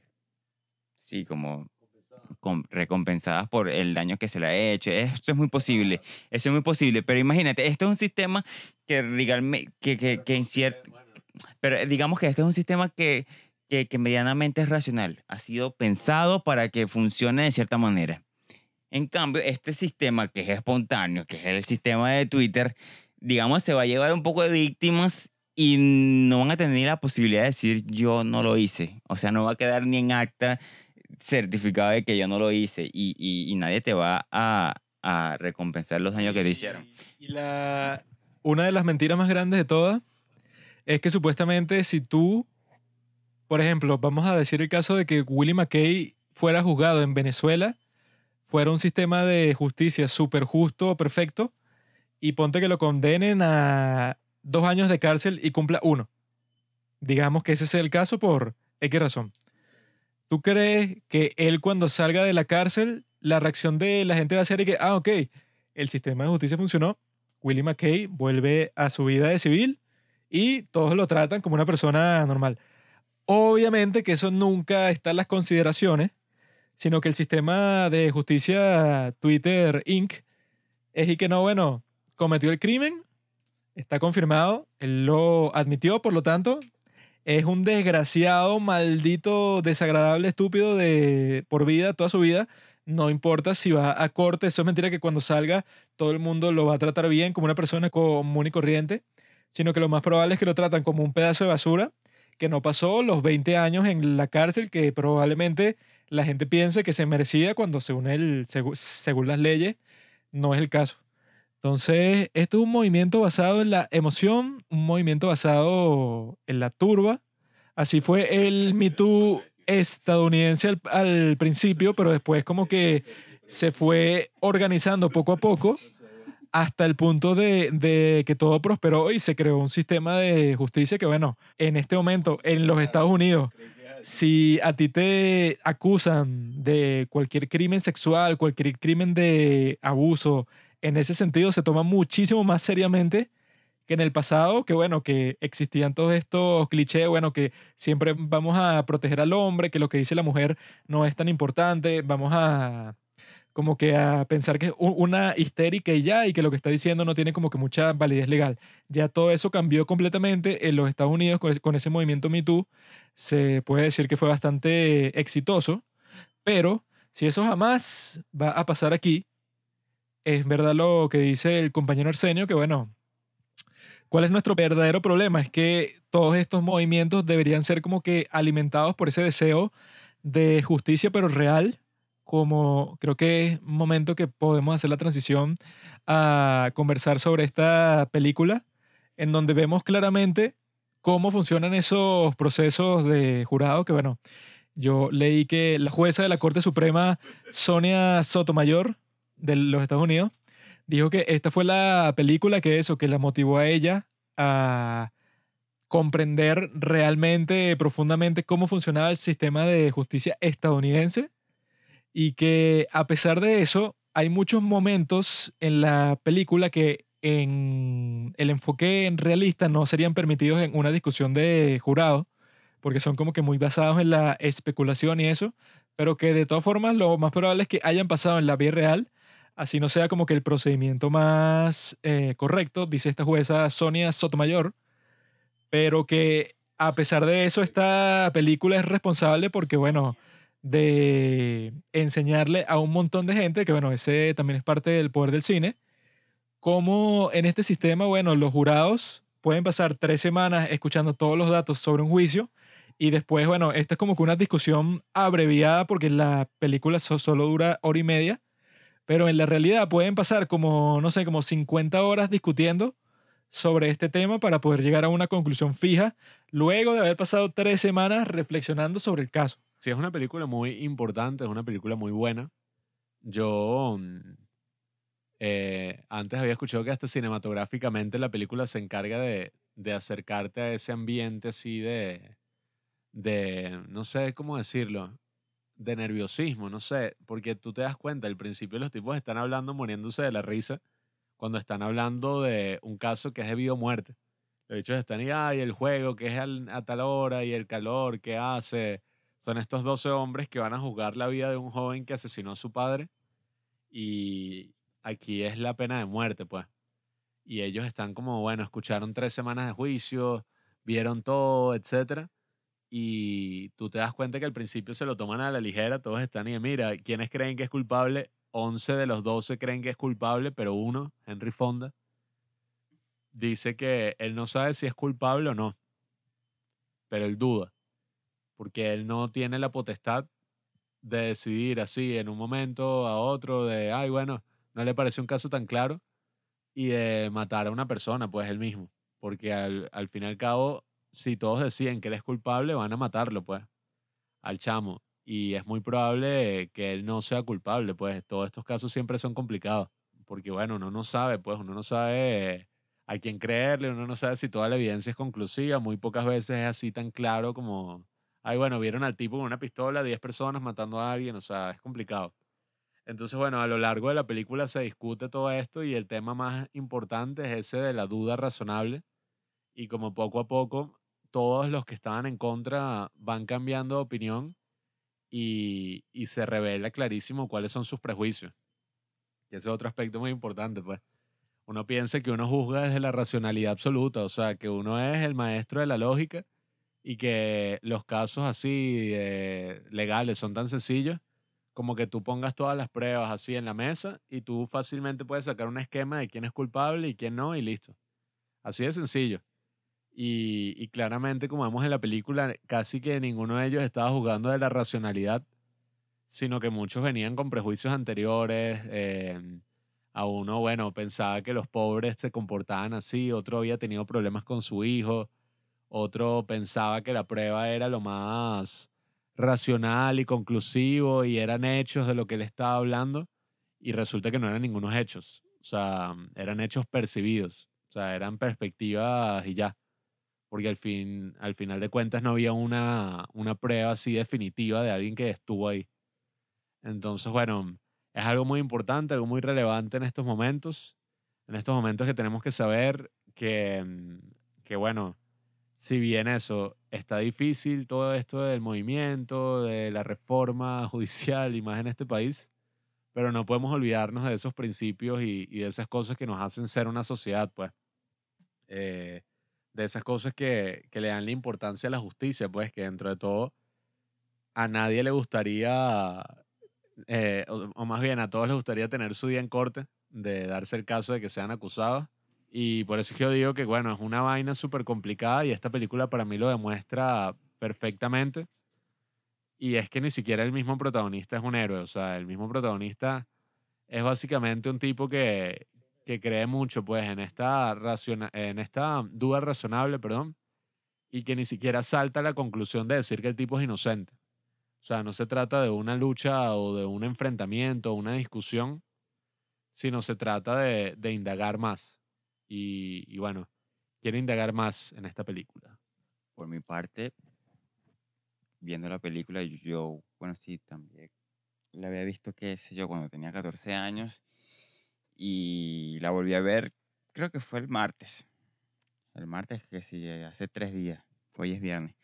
Y bueno, me pareció realmente una película que me mantuvo pendiente, me, mantuvo, me tuvo toda la atención durante, de principio a fin. Es una película que te mantiene, digamos, concentrado en ella, porque es como que van cambiando mucho las, van cambiando las cosas continuamente.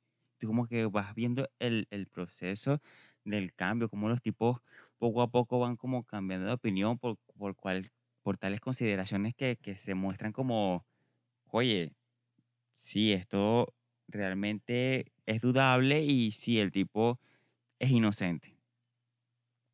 Lo que quería decir yo respecto a la película es que yo vi muy presente una cuestión que en algún momento, como ustedes saben, no, bueno, yo estoy estudiando mi carrera y hay cosas que, que, que, que te marcan y tú dices, ay, sí, esta, esta frasecita de tal profesor como que me dio un indicio de realmente lo que va esta labor. Por lo menos en el derecho. Recuerdo una profesora en clases decía, oye, la labor del, del abogado es muy similar a la de por lo menos un médico, un médico cirujano, ¿verdad? Que interviene a un paciente y en él, digamos, hay operaciones de, alto riesgo, ¿no? En, en- estas operaciones de alto riesgo, oye, está en, vida, está en juego la vida del paciente.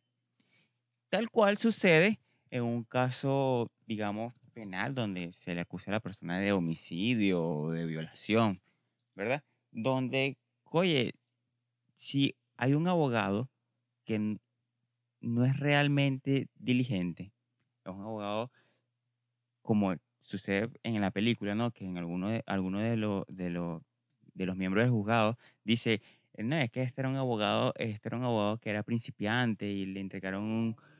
Estúpido y todo le dicen. Exacto, le entregaron un caso que, que realmente no le importaba. Bueno, entonces, cuando sucede eso, un abogado, oye, eh, está en, está en- juego la vida de una persona. No está en, en juego cualquier cosa.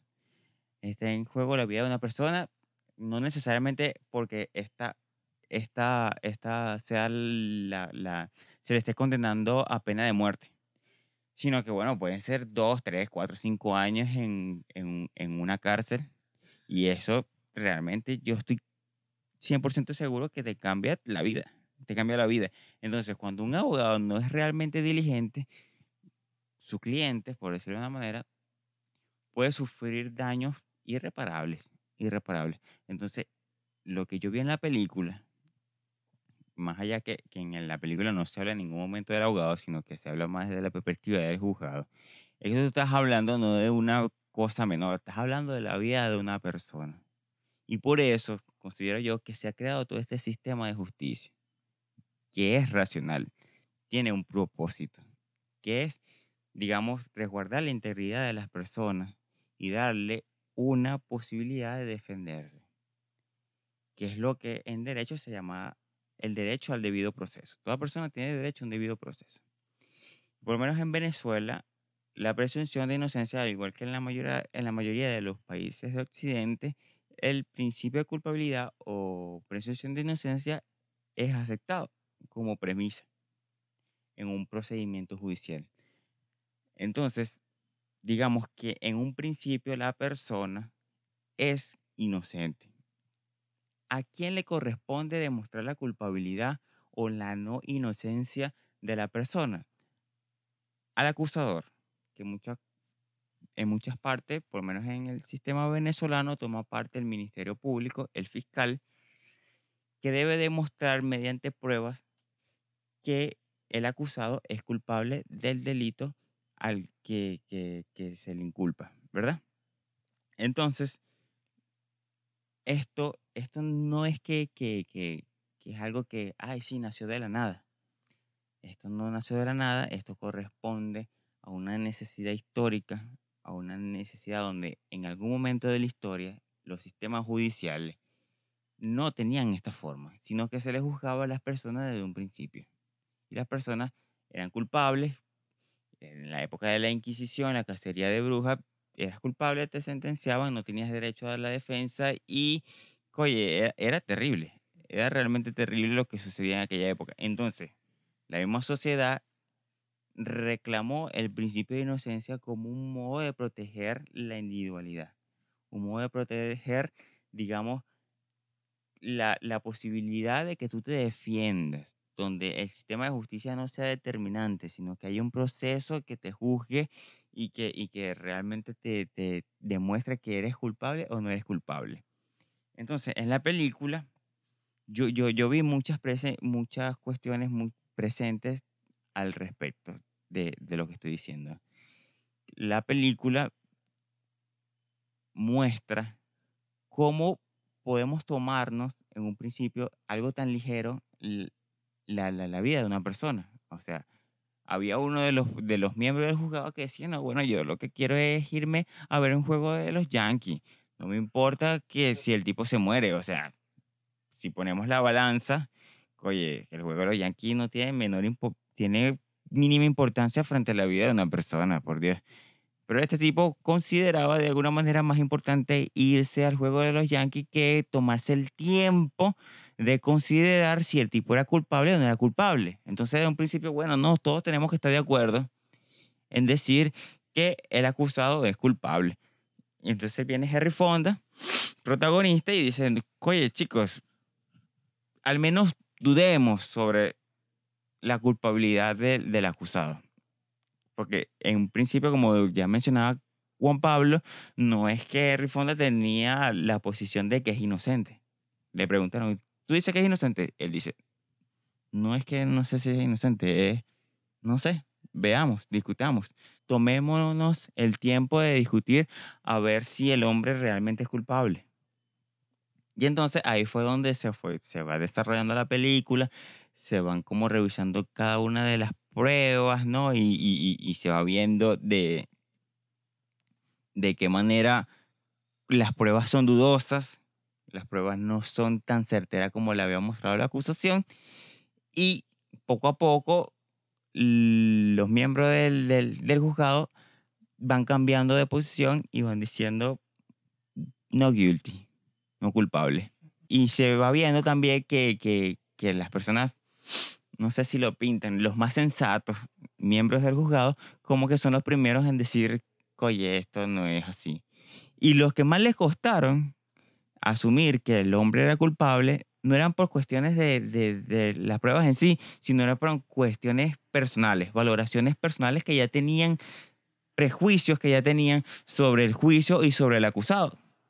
Entonces está el tipo que tiene problemas con los hijos, que al parecer juzga al hombre, al, al acusado, simplemente porque ve en él el, la figura del hijo, digamos, malagradecido, qué sé yo.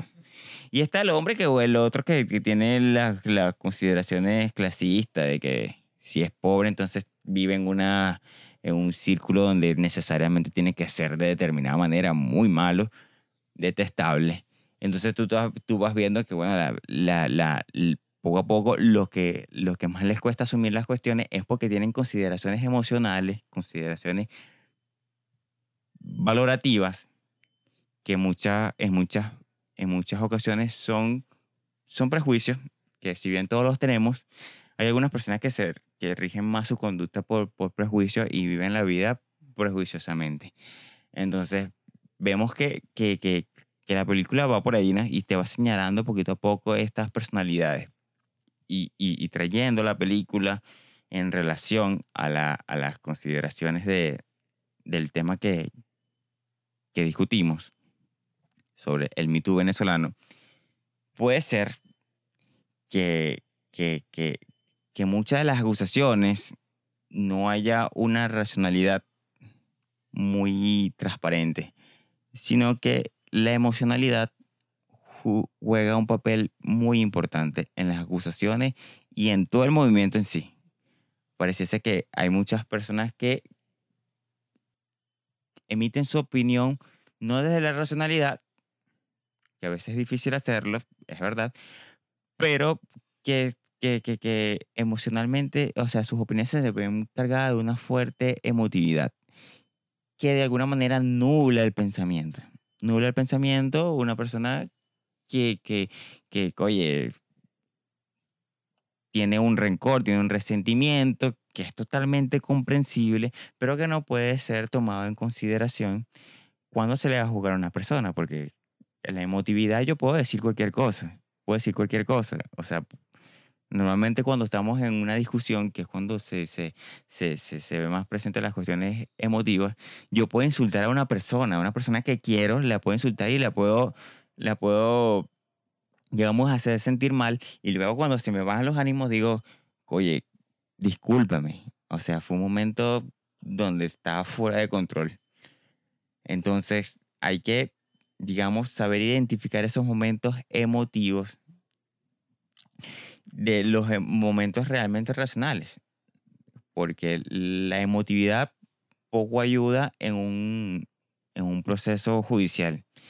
Por lo menos emotivo puede ser el, el, el, la víctima, pero por lo menos el abogado que tome formas emotivas ya como que es terrible, que oye, se supone que tú eres el hombre que, que está defendiendo y tienes que, que, tener la calma necesaria para saber guiar el, el caso, la defensa, todo eso.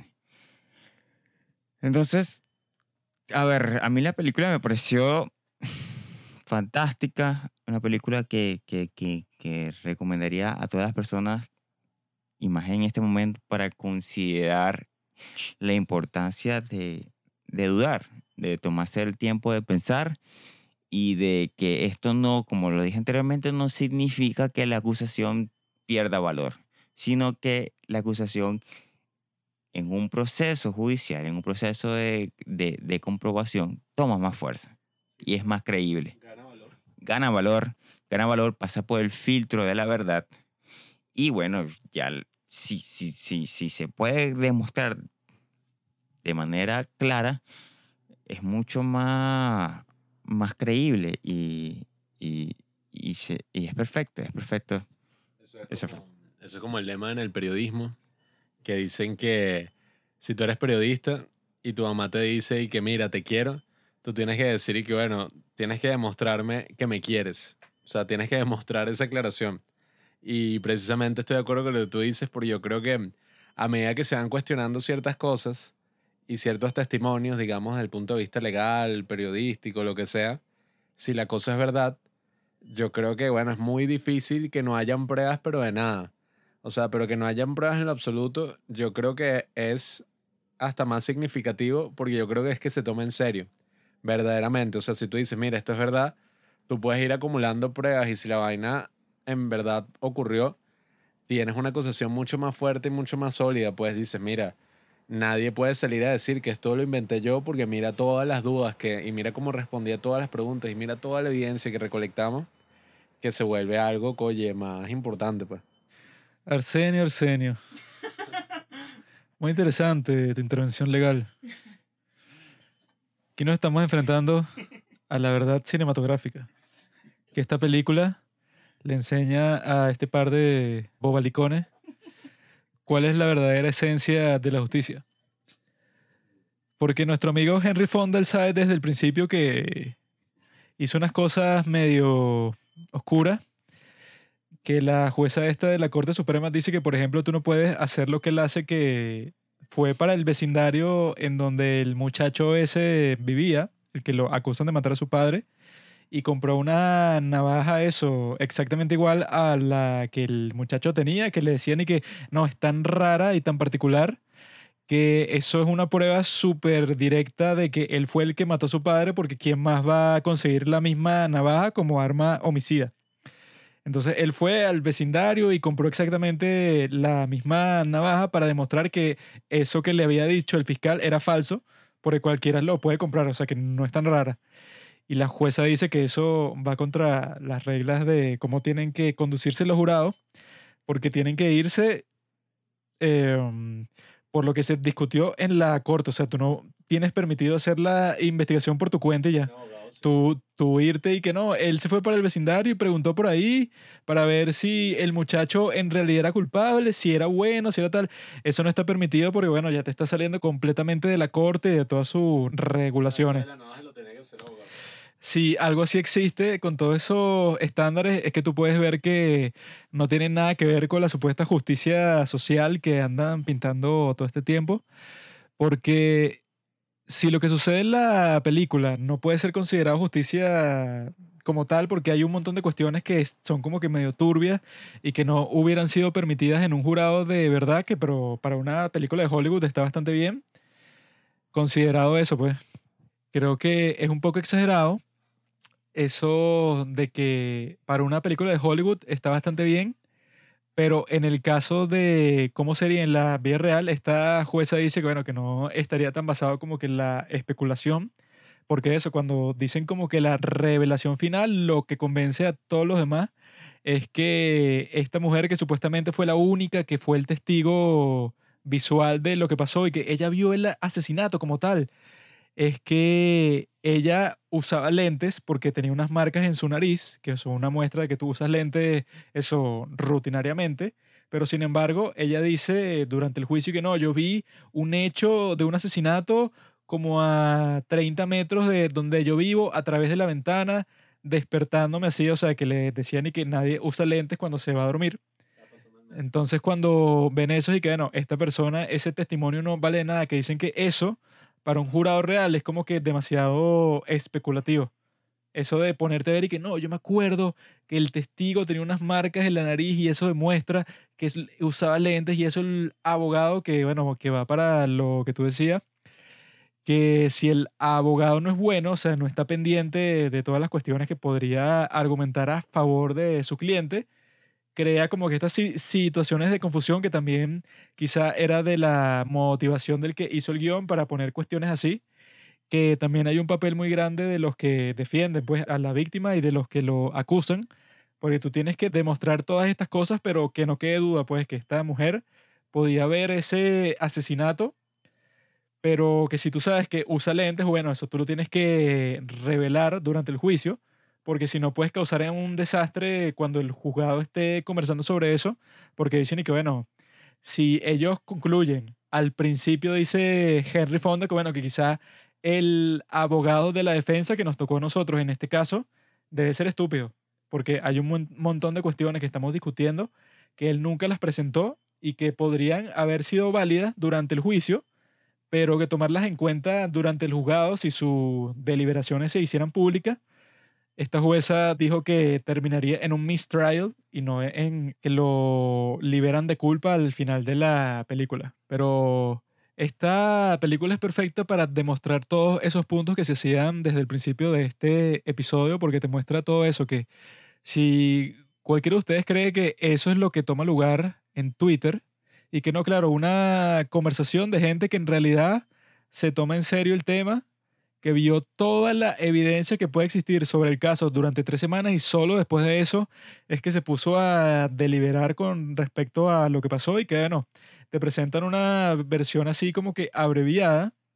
Todo pasa súper rápido, o sea, no hay que sin ningún momento pasan como cinco minutos de descanso entre argumento y argumento, pero casi toda la película son eso, pues, argumentos y discusiones intensas entre estas personas durante todo ese tiempo que, bueno, te pone en perspectiva que para tú hacer cualquier conclusión sobre un caso de este estilo, que tienes la, la vida de una persona en tus manos, que eso, queriéndolo o no, fue lo que pasó en el caso de Willie McKay.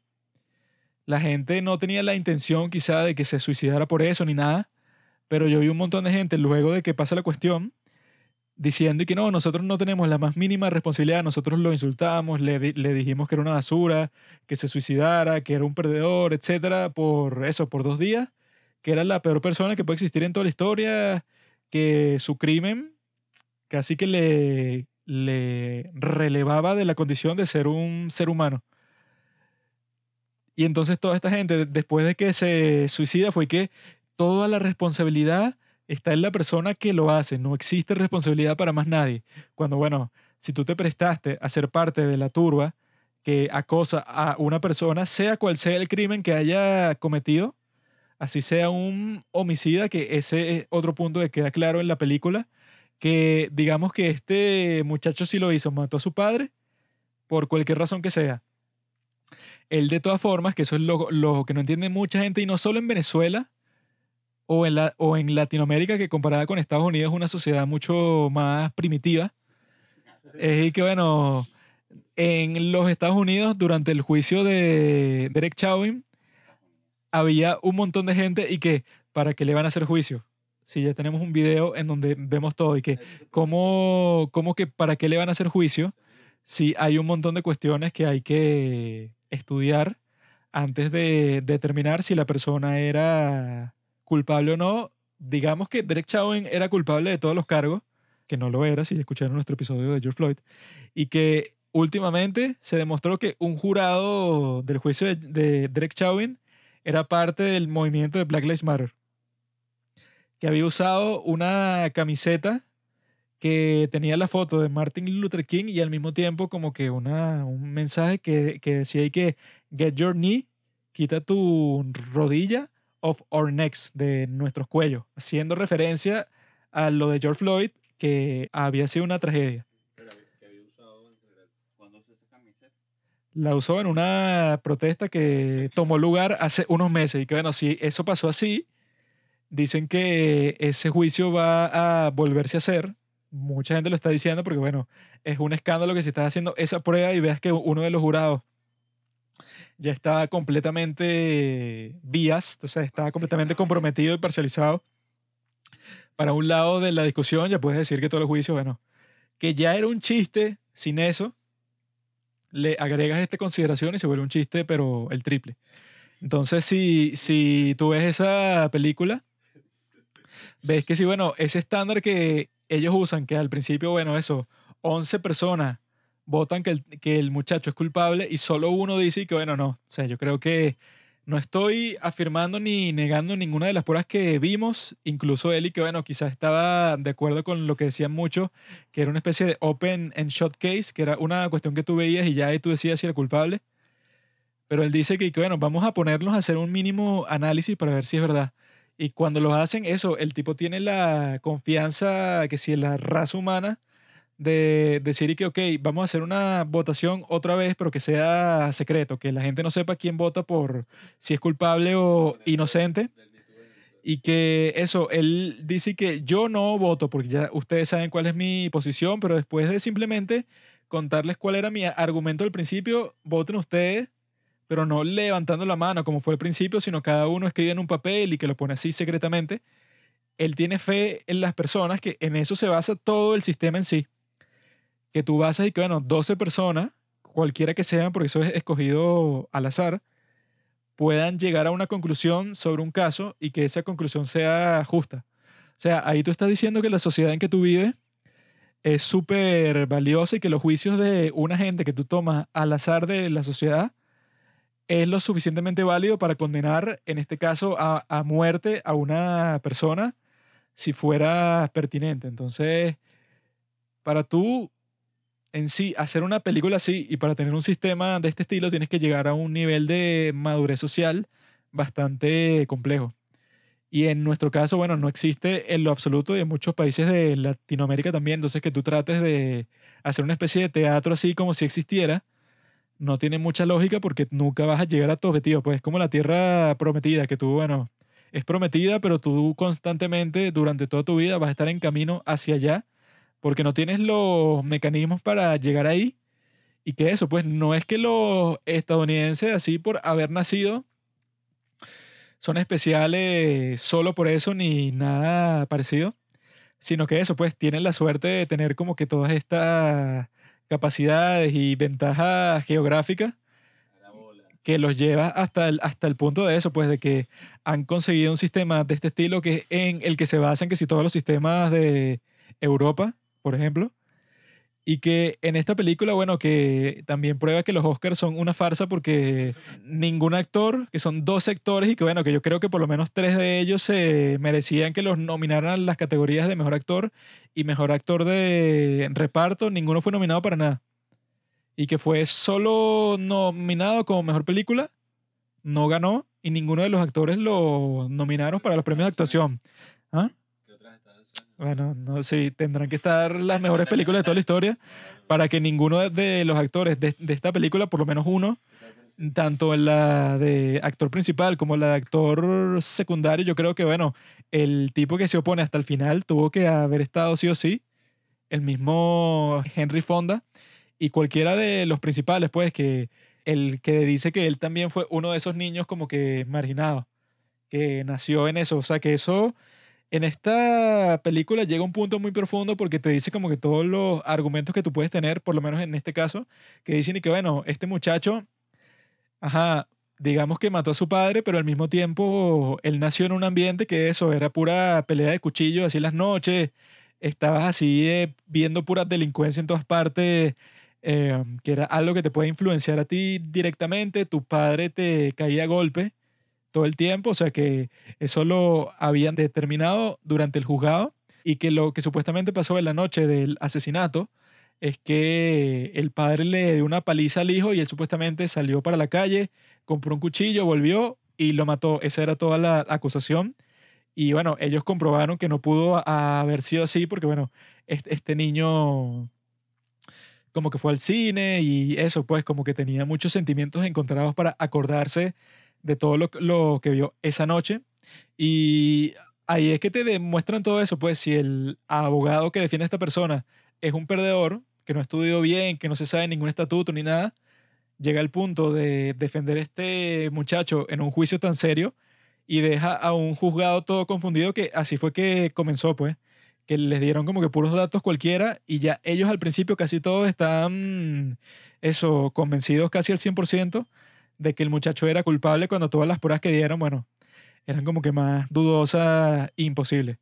Pero ahí está toda la cuestión, pues todos estos tipos, cuando tienen una conversación honesta con este sujeto que es el, el que la motiva, Henry Fonda, cada uno poco a poco va cambiando de opinión y eso, todos tienen prejuicios, todos tienen experiencias distintas, todos tienen un montón de cosas que ganar y que perder ahí, porque es eso, pues como que todo un tema de ego que también le tienen al principio al protagonista, que es que, ay, tú nos quieres decir a nosotros cómo se mueve el mundo, qué te crees y tal, tú que, por ejemplo, que eres más joven que yo, existe todo eso, pero sin embargo, que eso yo creo que es el mejor mensaje de la película, llega hasta el punto de que, bueno, a pesar de que es a gente totalmente distinta, que no se conoce de nada, que le da fastidio estar ahí, que está cansada, que preferiría estar en cualquier otra parte, puede llegar a un veredicto completamente válido si hay una, una sola persona que desde el principio dice que yo voy a dudar de todo lo que me dijeron, porque bueno,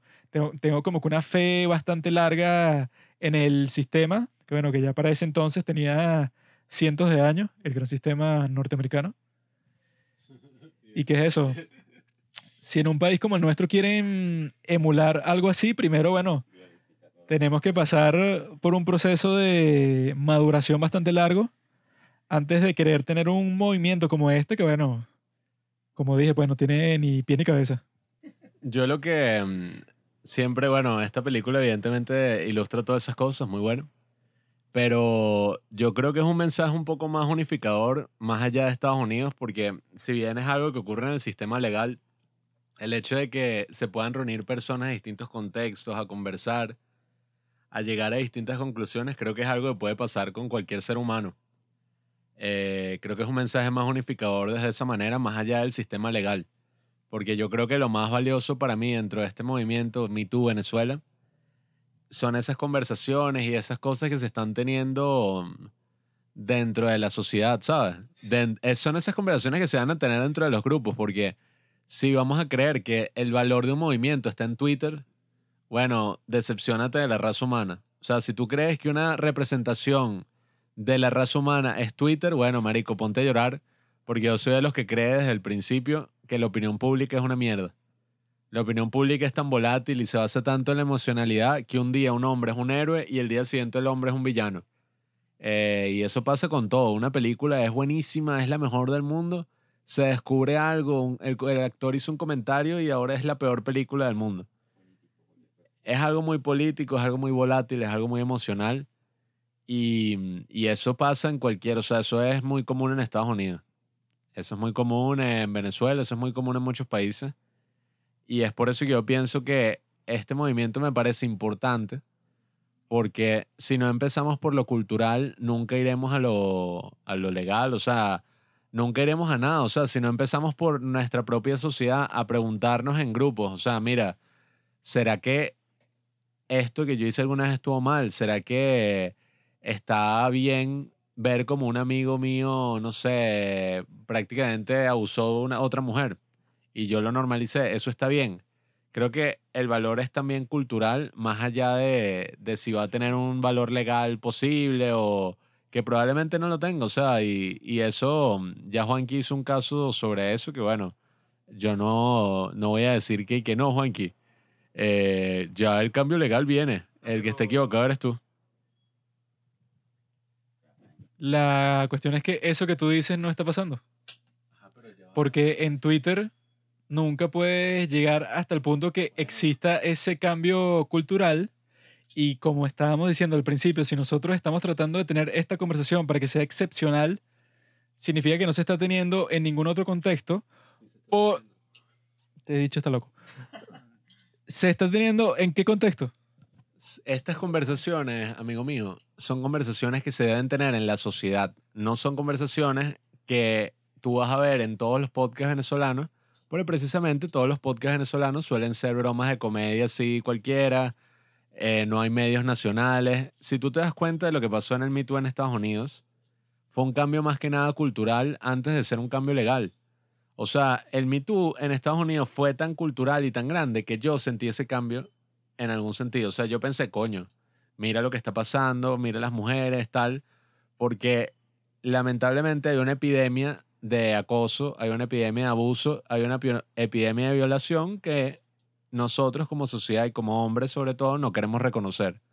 Preferimos decir que hay una epidemia de acusaciones falsas y concentrarnos en eso y decir que, bueno, que, que eso invalida lo otro. No estoy diciendo que eso lo hayas hecho tú, estoy diciendo que en general como sociedad preferimos decir, coño, no, yo creo que el problema en verdad es este, yo creo que el problema en verdad es el otro, en vez de decir, mira, tenemos que reconocer de que es un problema primero que nada. Antes de decir que si el, sistema legal, que si esto, tenemos que reconocer que es algo que pasa en los trabajos, que es algo que pasa en las familias, que es algo que pasa en las relaciones. Y, y que antes de que venga un cambio legal, tiene que venir un cambio cultural, porque si no, ¿cómo vamos a exigir ese cambio legal en primer lugar? Y eso es lo que yo argumento. O sea, yo argumento, el hecho de que un movimiento así exista es algo positivo, porque lo que significa es que todas esas historias de abuso que se han revelado siempre estuvieron ocultas. O sea, todas estas víctimas estuvieron cargando con ese abuso tantos años y no porque ellas no lo querían contar. En muchos casos ellos lo contaban y les decían que estaban haciendo un drama que era mentira. Y no se lo decía a la sociedad, se lo decía a gente de, su círculo. Porque al final eso es lo importante, pues tu círculo cercano, tu cultura. Y, y por eso es que yo creo que estas conversaciones se están teniendo en- a nivel personal. O sea, si bien no se está haciendo un podcast en cada esquina sobre esto, yo tengo la fe de que a nivel personal muchos hombres que han escuchado sobre esto y muchas mujeres eh, han conversado sobre esto, pues han dicho, mira, esto es así. Lo que quería comentar es que, a ver, como mencionaba, en contra, contradiciendo lo que decía Juan Carlos, que estaba en que las dos tercios del movimiento eran negativos, yo decía, no, no, dos tercios son positivos. A ver, vamos a, voy a tratar de, de explicar cuáles son las cuestiones que yo considero que son positivas del movimiento. El movimiento, bueno, ya no salimos de la película, no, ya dejamos la película atrás. Ok, ok. Eh, ajá, las cuestiones positivas del movimiento. Primero, que víctimas, que, que me parece lo más importante de todo, que víctimas que por durante años, o a veces no por, por tantos años, ¿no? A veces son cosas que, que son recientes, ¿no? Eh, pudieron expresarse, se sintieron en la comodidad y en la confianza de expresar algo que seguramente le corroía el alma. Me- no me imagino esa situación, debe ser terrible. Y decirlo al público, me imagino que debe ser como descargarse y debe sentirse un alivio arrechísimo, hermano, arrechísimo. Yo realmente, digamos que, que empati- empatizo totalmente con, con estas personas. Si bien en lo particular nunca he sido víctima de, de algo similar. Eso me parece que es el punto principal más importante. Ahora, lo que también es realmente importante y no a nivel individual, no a nivel de la víctima, sino a nivel de sociedad, que es realmente interesante, es que, coño, por más que sea nosotros tres, nosotros tres estamos aquí hablando sobre el tema. Si no hubiese pasado eso, hubiese seguido pasando de largo, hubiese seguido siendo obviado. Si, no- si este movimiento no se hubiera dado y no hubiera pasado lo de Willie McKay, la muerte y tal, todo eso, no estaríamos hablando de esto. Estuviésemos hablando de cualquier cosa. Ese es el argumento más circular que he escuchado en toda mi vida. O sea, lo que prueba que yo tengo razón es que estoy hablando de esto porque he sido influenciado por el movimiento y eso prueba que ha sido exitoso. O sea, una decisión que tú mismo tomaste es la confirmación de tu argumento. ¿no? No, no, no, no, no, no, no. Yo lo que, lo que creo que estoy en consonancia con Juan Carlos es que, mira, este movimiento despertó y puso en la palestra pública el tema, ¿verdad? Que había sido obviado, que por más que sea, hay personas que, bueno, a lo mejor no tenía conciencia de lo que estaba pasando, pero nunca había sido tomado en, en, en, en cuestión. Ahora, espero yo que este movimiento realmente represente la discusión social, represente, digamos, que las personas estén cuestionándose y no sea que nosotros tres aquí como unos tontos estemos hablando de esto y realmente al, al, al- a la gente de a pie no le importa un carajo. Es muy posible, es muy posible, es muy posible, es muy, po- ya va, es muy posible porque a veces la comunidad Twitter a la cual yo no pertenezco, nunca he pertenecido, pero es una comunidad que se cree muy fuerte. Es una comunidad que, que cree representar la verdadera opinión pública y realmente no es, un, es una burbuja del mundo. Yo, yo cuando vi todo esto, yo dije, están hablando de un tema de estupro y todo esto desde un punto de vista muy privilegiado, porque estamos dejando de lado todas las... Somos el segundo país de la región con más embarazos adolescentes. Esos no son embarazos adolescentes en su mayoría, pienso yo, pues no he visto, no podría decir una estadística como tal, pero al menos en los casos que he visto, no son embarazos en que hay un chamo de 17 embarazó una de 16. Son tipos de 20 y pico, 40 y pico, o por ahí, que mira, el tío violó a no sé de quién, o el pran del barrio que tiene 20 y pico, tuvo relaciones con una de 14, de 15. O sea, la gente que yo he visto en el hospital, en estas cosas, gente de 14, de 15 años embarazada. Yo no sé cómo una niña de 14 años puede consentir, pero eso es violación. Y entonces violación constante y violación que genera un trauma más allá del acto porque estás teniendo un hijo, o sea, está cambiando toda tu vida.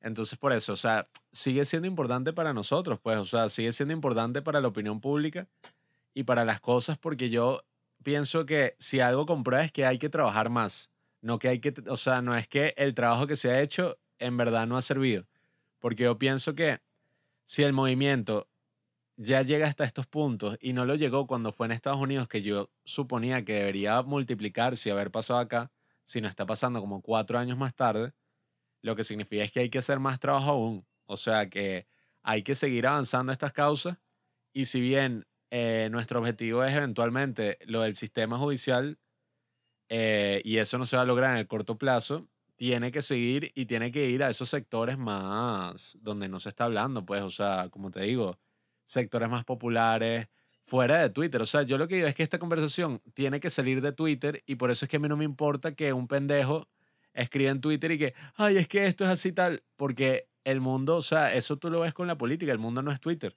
O sea, el, la opinión pública en Venezuela no es, no es en Twitter y ya. El perdedor de Pablo, ¿no? Dice lo siguiente, ¿no?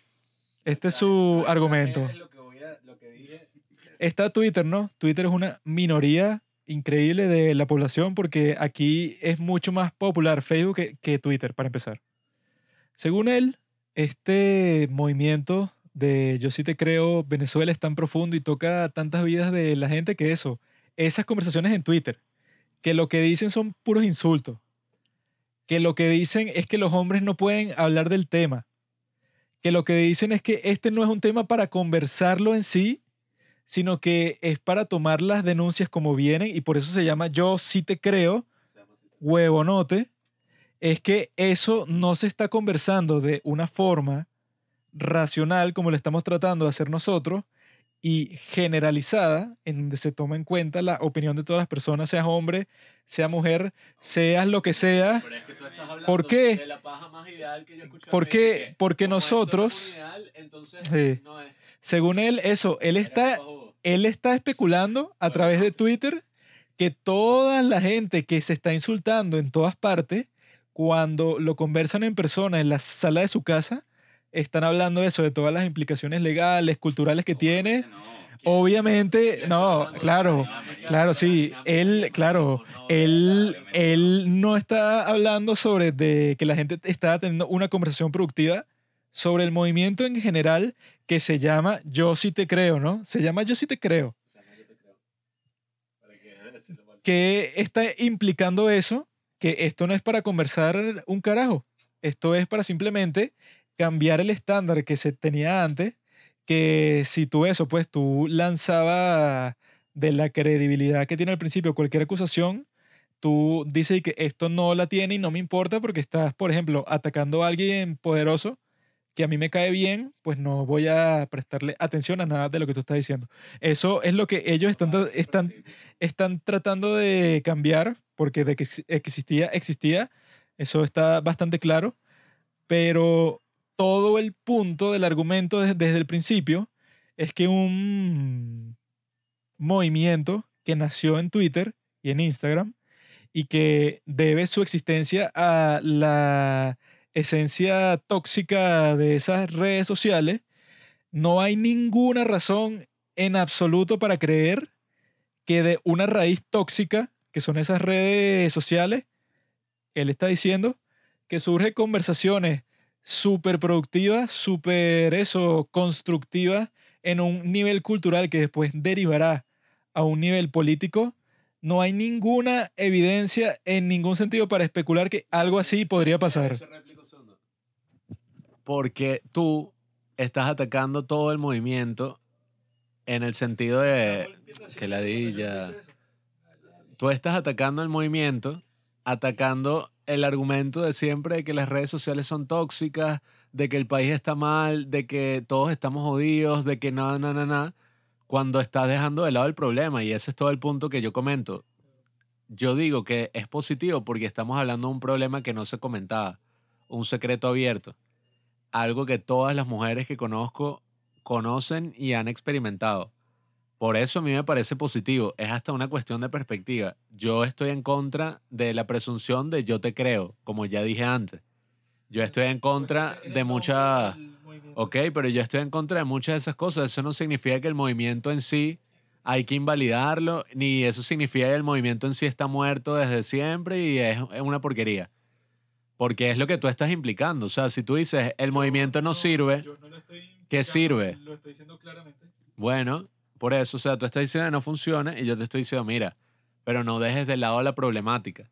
O sea, ya va, ya va. Tú estás diciendo, mira, el, el movimiento, eso, no sirve para nada, es una estupidez. Eh, ¿Es eso? ¿Cuándo, cuándo, cuándo dije yo eso? Tú estás diciendo que el movimiento no sirve.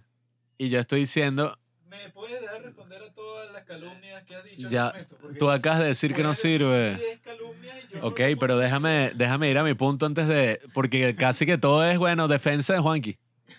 Y que no, me están calumniando todo el capítulo. Pues, El tema es que tú no puedes dejar de lado una problemática por decir que, bueno, no te gusta cómo se está solucionando la cosa. O sea, es lo que a mí no me gusta de ese enfoque. O sea, yo no puedo decir que como no me gusta la forma en que se está llevando algo, eh, ya eso, pues me quedo hasta ahí. Digo como que, bueno, no, esto, critico toda esta vaina, digo que todo está mal. Eh, cuando esas críticas que yo vi hacia el Believe Women, hacia el creerle a las mujeres, ¿sabes? Al yo te creo, no era una crítica on- contra el Me Too, era una crítica contra ese eslogan. O sea, son una crítica aunque se tiene que tener siempre la presunción de inocencia, de que hay que tener conversaciones más productivas. No es una crítica, bueno, no, en todo. Si yo hubiera dicho desde el principio que no, hay que olvidarnos de toda la problemática del acoso sexual, no existe. Entonces no estuviéramos haciendo este episodio, no hubiéramos dado la introducción larga diciendo la legitimidad de todas las denuncias que se han hecho hasta el momento, etc. O sea, tú estás dando una acusación sin ninguna base en lo absoluto, una acusación falsa, por eso es que eso eh, aplica para este movimiento, cuando si yo lo que estoy diciendo es que tiene dos tercios negativos, porque hay un montón de gente que eso, que está buscando sangre y ya porque les parece divertido, cuando eso, la problemática nunca fue ignorada desde el principio y que tú digas que está siendo ignorada, estás postureando, pero aquí nunca ha sido ignorada. yo estoy de acuerdo contigo. El solo que tema- dice la... Yo estoy de acuerdo con Juanqui. El tema no es ese. El tema es que, si bien tú puedes criticar esas cosas, coño, no me parece decir eso, pues, y que dos tercios de la vaina está mal. eh, el movimiento es una desgracia. El fundamento de todo el movimiento no va a llegar a nada. Di que el movimiento está mal y di cuál es la alternativa. Porque lo que de resto me parece que estás queriendo justificar para que no te caigan encima. A ver, yo, de mi, de mi perspectiva sobre, digamos, a los representantes, a los que apoyan el movimiento de manera acrítica, 100%, les quisiera decir, hermanos, cálmense un poco, cálmense un poco y sepan recibir críticas, sepan recibir críticas. Porque si anulamos la crítica, anulamos, anulamos la posibilidad de, de- de la oposición, nos estamos volviendo totalitarios. Y oye, ¿qué tanto? Todo el mundo, todo el mundo, todo el, mu- todo el mundo, todo el mundo, nos estamos, nos estamos convirtiendo en lo que muchas veces decimos que es lo peor de- de- del mundo. Entonces, no, mira, no me puedes criticar. Si criticas, entonces estás formando parte de, de, de, lo contrario. Es- eres, estás parte más de allá que de, acá. Entonces, si no permiten la crítica, si no permiten, digamos, la opinión distinta de lo que ustedes están diciendo, el, el movimiento se vuelve totalitario y se, mue- se vuelve, digamos, inquisitivo. En el sentido de que, bueno, no tenemos posibilidad de, de- de negar, de defender, de decir algo totalmente distinto a lo que están planteando ustedes. Estoy de acuerdo con el movimiento, ya lo dije por cuáles razones estoy de acuerdo, por cuáles razones estoy en desacuerdo. Pero ojo, hay que tener en consideración la crítica que no significa, digamos, que no, me quieres coñetar el movimiento, quieres que, que el movimiento se vaya a la mierda, no, lo que quiero es que el movimiento mejore. Esa es la cosa, eso es lo que yo digo. Es que el movimiento lo que- mejore, es lo que el movimiento mejore. O sea, como que mira, Y para eso se vale de todas las calumnias posibles de cosas que yo no he dicho para hacer una crítica no, o constructiva. sea, eso es lo que yo digo. Está bien criticar el movimiento, pero yo mismo lo critico y yo mismo pienso que no puede cometer los errores que cometió el Me Too en Estados Unidos. Pues. Bueno, pero ok. Pero hay, hay, que- hay, que- hay, que- hay que valorar lo positivo y bueno, si hay algo negativo, lo, lo vamos a señalar, hermano. Lo vamos a señalar. Lo vamos a señalar. A lo mejor no estamos en, en o, o ustedes considerarán que no estamos en lo correcto, pero lo vamos a señalar y lo vamos a, a- a denunciar. Él dice que si yo señalo lo negativo, eso significa invalidar todo el movimiento. No, no. Yo digo, esto es lo que yo digo. Yo digo que si desde fundamento el movimiento está mal, que si eso, o sea, todo se ha hecho mal menos, ¿Cuándo ya va, pero eso? déjame Explícame. decir, todo menos, menos que unas víctimas hayan denunciado, entonces eso no es un movimiento, o sea, eso fue las denuncias de unas víctimas que te parecieron bien, pero por eso digo, o sea, yo digo, hay que criticar el movimiento sin decir que el movimiento en sí es, está destinado al fracaso y es una porquería, que es una desgracia, perdón. Entonces, por eso es que yo digo, por eso es que yo trato de resaltar lo positivo del movimiento, porque digo que a pesar de todo, oye, es interesante pues que esté ocurriendo. A pesar de todas las cosas malas, a pesar de que, coño, es un clima de mierda, pues, un clima, aquí estamos comentándolo, pues. Sí, y, y yo también considero que el movimiento se puede juzgar eh, en, en sentido de que es exitoso o no es exitoso, no es exitoso en el sentido de cuáles son los fines y los resultados que se plantea el movimiento, ¿verdad? Porque, a ver, acá, acá no está muy claro eso todavía. No está muy claro qué es lo que persigue el movimiento. Es la mera- Eh, exacto, no es la... Entonces no existe, compadre. o Tú es- tienes que es- definir en lo que está diciendo. es, está es- diciendo para todo. es- es la mera acusación, es el perseguir la justicia, es modificar el sistema de justicia. Esas cuestiones son importantes, son importantes porque, o si no, en algún momento el- esto va a ser una cuestión de dos semanas que se discutió y luego, Bueno, como sucede mucho con muchos temas, se, se guarda y se olvida esa mierda. que A mí me preocupa un poco, si tú ves ahorita, no he visto muchas denuncias últimamente y me preocupa un poco eso, o sea, que no se termine de definir, o sea, porque la problemática es lo que más me interesa a mí, que eso esté ahorita en boca más o menos de, de mucha gente y que se esté hablando sobre eso. Pero eso, o sea, que, que no se diga como que, bueno, más allá de acudir a unas organizaciones a denunciar, eh, oye, sería interesante que esas organizaciones digan, mira, hay que preocuparnos de Venezuela, de la cultura, de estas cosas, eso. Si bien lo legal ya estamos claros de que, bueno, es como un show político, pues. Y sobre todo brindarle el apoyo a las víctimas. Sí, o sea, Brinda ¿de qué ya- se les brinda, pues? brindarle apoyo a las víctimas de donde se pueda. O sea, ya se entiende que la justicia, qué sé yo, a lo mejor sí se puede lograr, pero en una medida muy, muy mínima. O sea, hay que descartar como esa vía de que no, bueno, hagamos justicia. Sino que, bueno, podemos centrarnos en la problemática, en el sentido de que hay personas que están sufriendo de estas cuestiones en este momento y que habría que brindarle una posibilidad digamos, de denunciar una posibilidad de ayuda psicológica, porque es, realmente esto afecta en gran medida la, la, la psicología de una persona. Entonces, yo creo que el movimiento, más allá de acusar, de acusar, de acusar, que es una parte importante, esencial, no se puede quedar simplemente en la acusación, sino que, oye, ofréceme algo, Claro, ofréceme algo yo víctima que después de acusar, algo que me ayude, algo que me haga sentir mejor. La cuestión es esa.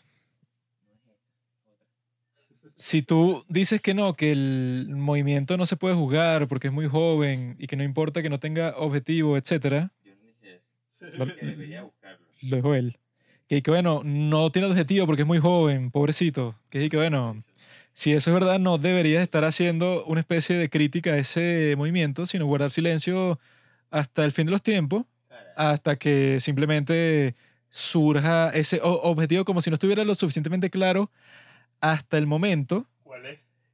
El objetivo claramente de todo lo que se ha recolectado hasta el momento es cambiar el estándar que existía todo este tiempo y que desde el principio admiten que no es legal y al mismo tiempo, como dije, la contradicción de que mándate a la justicia y que tu disculpa no importa y que te queremos de- destruir socialmente, es una turba que está detrás de todo esto. Y son los que están, eso, espontáneamente, unos van para un lado, otros van para el otro. No hay nada organizado como pasó en Estados Unidos también, que hubo un montón de tiempo que es eso, pues, o sea, que se sacaron un comunicado un montón de actrices de Europa diciendo que ya la cuestión era absurda porque llegaban hasta el punto que era parte del movimiento Me Too, cualquier denuncia que se te ocurriera, de cualquier inter- interacción que tú tuviste con un hombre siendo mujer que no te gustó, bueno, eso forma parte ya. Eso llegó a un punto que ya nadie se tomaba en serio el movimiento en sí, sino que se celebraba los logros que tuvo eso de meter preso a estos depredadores que estuvieron trabajando en, en la industria artística de los Estados Unidos, que al igual que aquí, es la primera que cae víctima de toda esta gente que está usando eso, esa industria que tiene como que eso, ese tráfico de influencias y toda esa cuestión como característica, la está usando para su provecho sexual. O sea, esto no es algo completamente nuevo, esto es algo que obviamente deriva del Me Too en los Estados Unidos, está cometiendo los mismos errores exactamente igual y no tiene ningún líder, no tiene la satisfacción de ver una persona tras las rejas y la gente, eso, al no tener ese sustento, es que termina teniendo las actitudes más asquerosas de toda la historia, que es lo que conversamos todo el día que cuando fuimos a jugar tenis, pues. Nosotros lo que estábamos sorprendidos era de la reacción del- de la gente a un suicidio, diciendo que, que no, eso no es suficiente. Tienes que ir preso, o sea, como si ellos estuvieran asumiendo desde el principio que para un crimen como el de él, que bueno, que nosotros eh, estamos viendo las penas, como si a él le tocaran 50 años. O sea, y que bueno, su crimen es grave, pero no es que el tipo, bueno, asesinó a 10 personas y va preso de por vida. Él que bueno, el precio de la muerte obviamente es 100 mil trillones de veces más alto que ir preso, por ejemplo, 3 años, 5 años. O sea, que tú te suicides es que, bueno, estás mandando a la mierda todo lo que tú has hecho toda tu vida. Entonces, un movimiento que muchas de las personas que lo conforman celebran la muerte de uno de los criminales principales, y no solo la celebran, sino que dicen que ese castigo no es suficiente. Yo nunca vi eso en el Me Too. Yo, yo nunca vi, yo nunca vi un grupo de gente celebrando y diciendo que bueno, que eso es parte del proceso y que no era suficiente, que tenía que sufrir más. Ya eso llega al punto de sadismo, llega al punto de que tú simplemente eso, que es lo que también hemos dicho bastante, cuando tú, por ejemplo, vamos a decir que a mí me abusaron sexualmente y no tuve justicia en lo absoluto, pues, o sea, la persona que lo hizo, bueno, desapareció y nunca fue ju- juzgada ni nada. Obviamente, cuando yo, yo veo un movimiento de este estilo, yo digo que esta es mi oportunidad para conseguir justicia, como dicen, vicariamente, pues, y que no, no es la persona que me causó el daño a mí, pero bueno, voy a poder ver a alguien sufrir por un crimen parecido. Y obviamente eso es lo que está pasando aquí cuando llega el punto de eso, de que tú ves que una persona se suicida y tú dices, y claro, él seguro planeó su, su suicidio para que el movimiento Yo Te Creo Venezuela quede desestimado. Lo que están diciendo muchas personas, que no son personas locas, pues son personas que en su día a día son razonables, pero cuando tú estás tratando de lograr que eso, pues que tenga un impacto cultural, algo que solo afecta a, digamos, el 10% de la población máximo puede estar en Twitter. Máximo el 10% de la población completa de Venezuela, exagerando, puede est- estar en Twitter y considerarlo un sitio relevante para tú sacar tu información, para tener una conversación, lo que quiere decir que no puede tener un impacto cultural fu- fuerte, pero para nada, como si lo tuvo el Me Too de los Estados Unidos, porque bueno, todos los medios, casi que el 100% del tiempo, están hablando sobre el tema, porque bueno, tienen unos medios libres, entre comillas, que pueden hablar sobre el tema que quieran y eso, expresarse sobre todos estos tipos de, de crímenes y que sí tuvo un impacto cultural súper fuerte. Este es un movimiento que claramente nació muerto, pues no puede tener ni impacto legal ni impacto cultural por su origen de Twitter e Instagram, que lo usa una parte mínima de la sociedad. Y como el mismo individuo este ha dicho muchas veces, como el mismo in- como el mismo individuo este ha dicho muchas veces que bueno es un movimiento principalmente también para gente privilegiada porque en este contexto eso hay unos crímenes horrorosos que eso que, ca- que califican de violación que califican que califican de abuso sexual de acoso sexual de un montón de cosas terribles pero que pasan por debajo de la mesa porque son hechas, bueno, en comunidades, eso, lo que acabas de decir, de eso, del barrio más lejano del estado Vargas o sitios que uno ni tiene idea que deben pasar en unos estados más al interior del país, eso no se discute en lo absoluto. Esa gente lo más probable es que no sabe qué es Twitter, que no tiene un internet muy estable, porque hay un montón de gente de Caracas, que es la, que es la capital, que no lo tiene. Entonces, si uno le va a asignar una influencia a este movimiento que claramente no la tiene, ese es todo el punto. A ver, yo digo que, que, que el factor emotivo no es algo que digamos, oye, qué- bárbaro que, que las personas se expresen de manera emotiva. Es totalmente comprensible y más cuando es una cuestión que, que, que afecta a la vida de las personas en el día a día. Hay personas que por lo menos fueron abusadas sexualmente cuando niños y eso lo tienen presente todos los días de su vida. Todos los días de su vida y eso les modifica su día a día. Y oye, es completamente comprensible que el momento de expresarse lo hagan de manera emotiva, ¿verdad? Entonces no es una cuestión, no, hay que, hay, hay, hay que, hay que, digamos, decir, oye, qué terrible que lo hagan de manera emotiva. Es totalmente comprensible. Es totalmente comprensible que lo hagan de esa manera.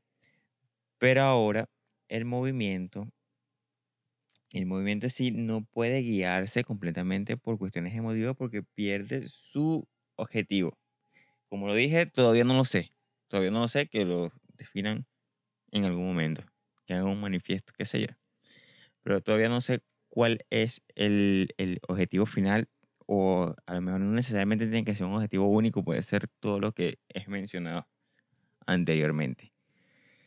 ¿Qué más iba a comentar yo? Se me fue. Lo, lo que iba a mencionar que se me había en la, en la anterior intervención es lo peligroso del movimiento de turba, del que el, el movimiento tome este carácter totalitario.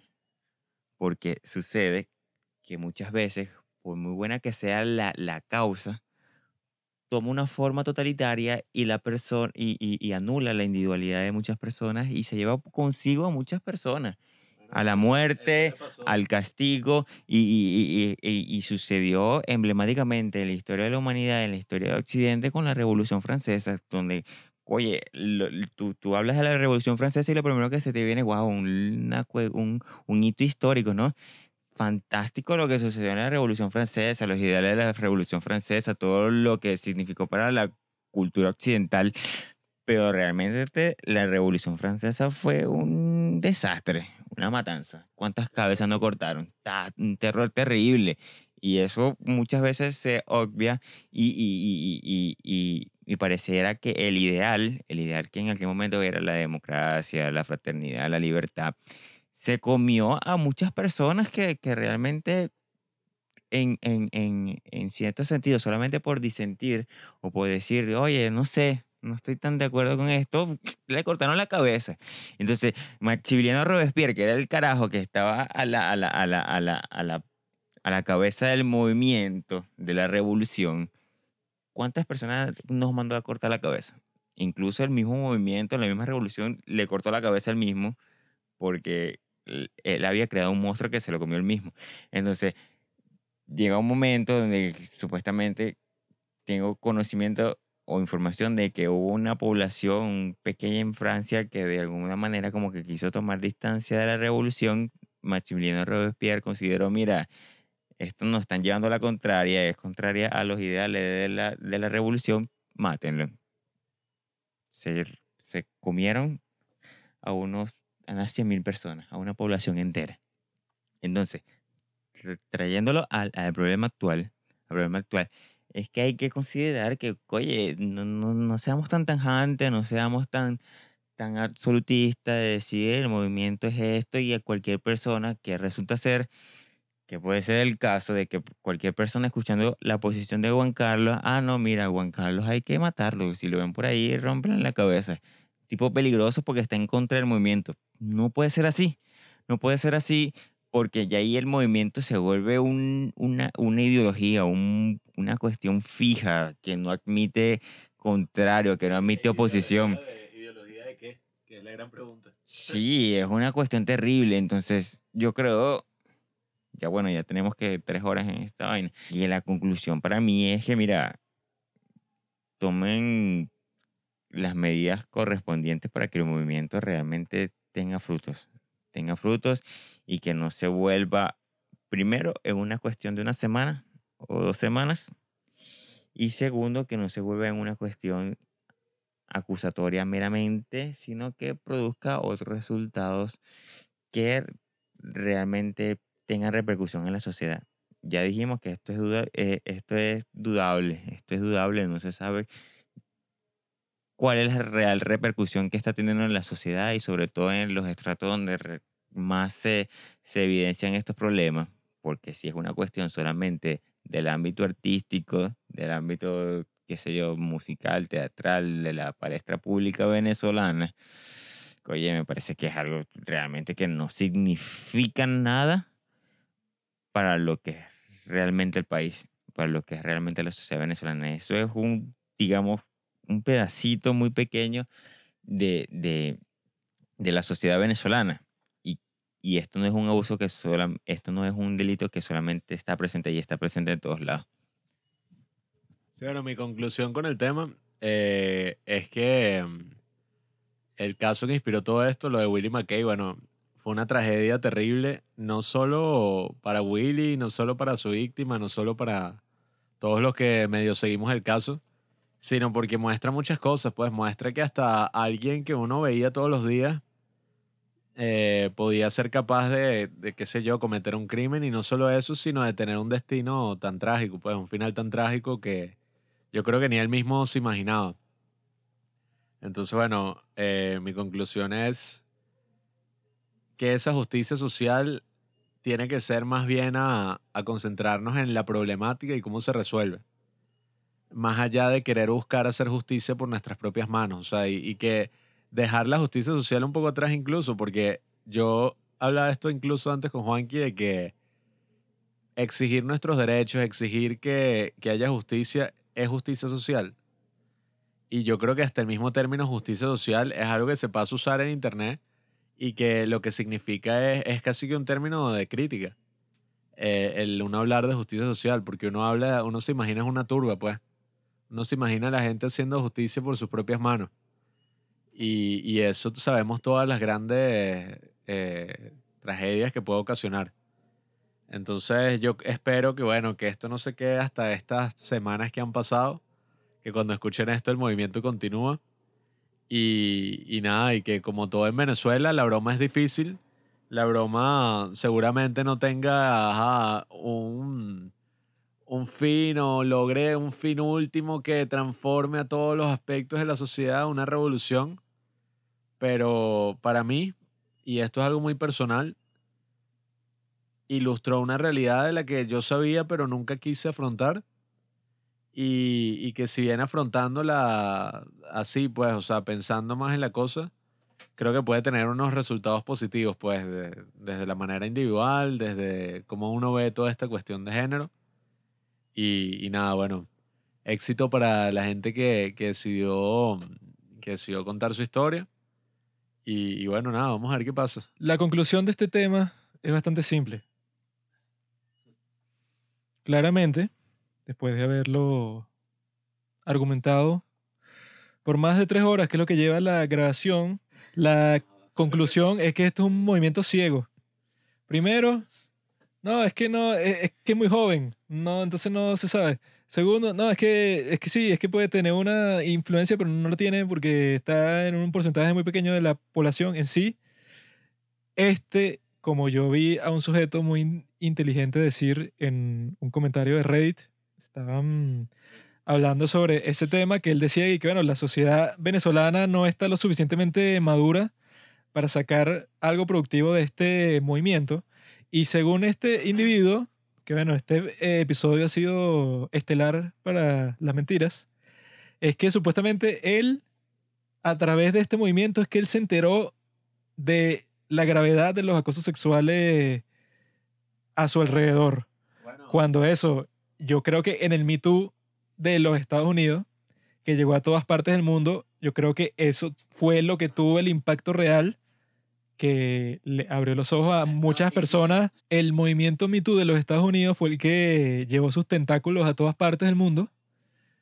Y eso no está pasando en este, pero en lo absoluto, sobre todo por eso. El valor principal del movimiento es, no hay justicia, nosotros podemos hacer justicia a través de las redes sociales. Hay unas cuantas voces que disienten de eso y esas voces, bueno, las ataca todo el mundo y que, bueno, estos tipos son los que son parte del problema, no tienen la suficiente sensibilidad para entender cuál es la verdadera problemática. Cuando eso yo creo que ya quedó súper claro con el Me Too de los Estados Unidos, que llegó a todas partes del mundo, y que eso, pues, o sea, se volvió parte del léxico de todo el mundo. O sea, si yo le digo casi a cualquier persona, no, claro, esto puede ser parte del Me Too, todo el mundo sabe a qué me refiero. Esto no va a pasar con este movimiento, porque es eso, es algo muy local. Es algo incluso que tú, que tú podrías decir que es caraqueño incluso, que es la capital del país. Es algo que tú puedes decir que un despertar para la industria artística de Caracas que tenía claramente unas conductas machistas, pero bueno, al extremo. Eso es lo máximo que se puede decir de este mo- movimiento, que bueno, eso, yo creo que estoy siendo súper generoso diciendo que es dos tercios negativo, porque quiere decir que eso, para el arte, para la parte artística, eso, ese 33,3% que sería el tercio, sería eso, el despertar de que, bueno, que tú no puedes usar eso, tú porque seas profesor de teatro, tú no te puedes coger a tu alumna, no puedes tener sexo con ella, ofreciéndoles papeles, porque, bueno, eso literalmente destruye todo impulso artístico, todo lo que se puede hacer bien a través de ese medio de expresión. Así que bueno, eso es lo que pensamos. Este ha sido creo que el capítulo más largo que se ha grabado en toda la historia. Nuestro amigo Arsenio dijo muchas cosas que ninguno de nosotros hubiera podido decir porque ah, no, estamos metidos de lleno en el mundo del derecho. Él sí lo está, investigó para este capítulo. Y bueno, dejó los fundamentos legales los más sólidos. Este capítulo tiene fundamentos legales más sólidos que el movimiento completo. Gracias a nuestro amigo. Y bueno, si quiere volver otra vez a este podcast, las puertas de nuestra casa están abiertas. Así que bueno, amigos, ya saben. eh, básicamente la moraleja de todos nuestros capítulos es exactamente la misma. Traten a, los demás como quieres que te traten. A nadie le gusta ser violado. Por lo tanto, no lo hagas. Gracias por escuchar Los Padres del Cine. Síguenos en Instagram en arroba los padres del cine para enterarte de los nuevos capítulos que iremos publicando. Si nos escuchas por Apple Podcast, déjanos una reseña. Si no, disfruta escuchándonos en todas las aplicaciones por las que puedas descargar podcast.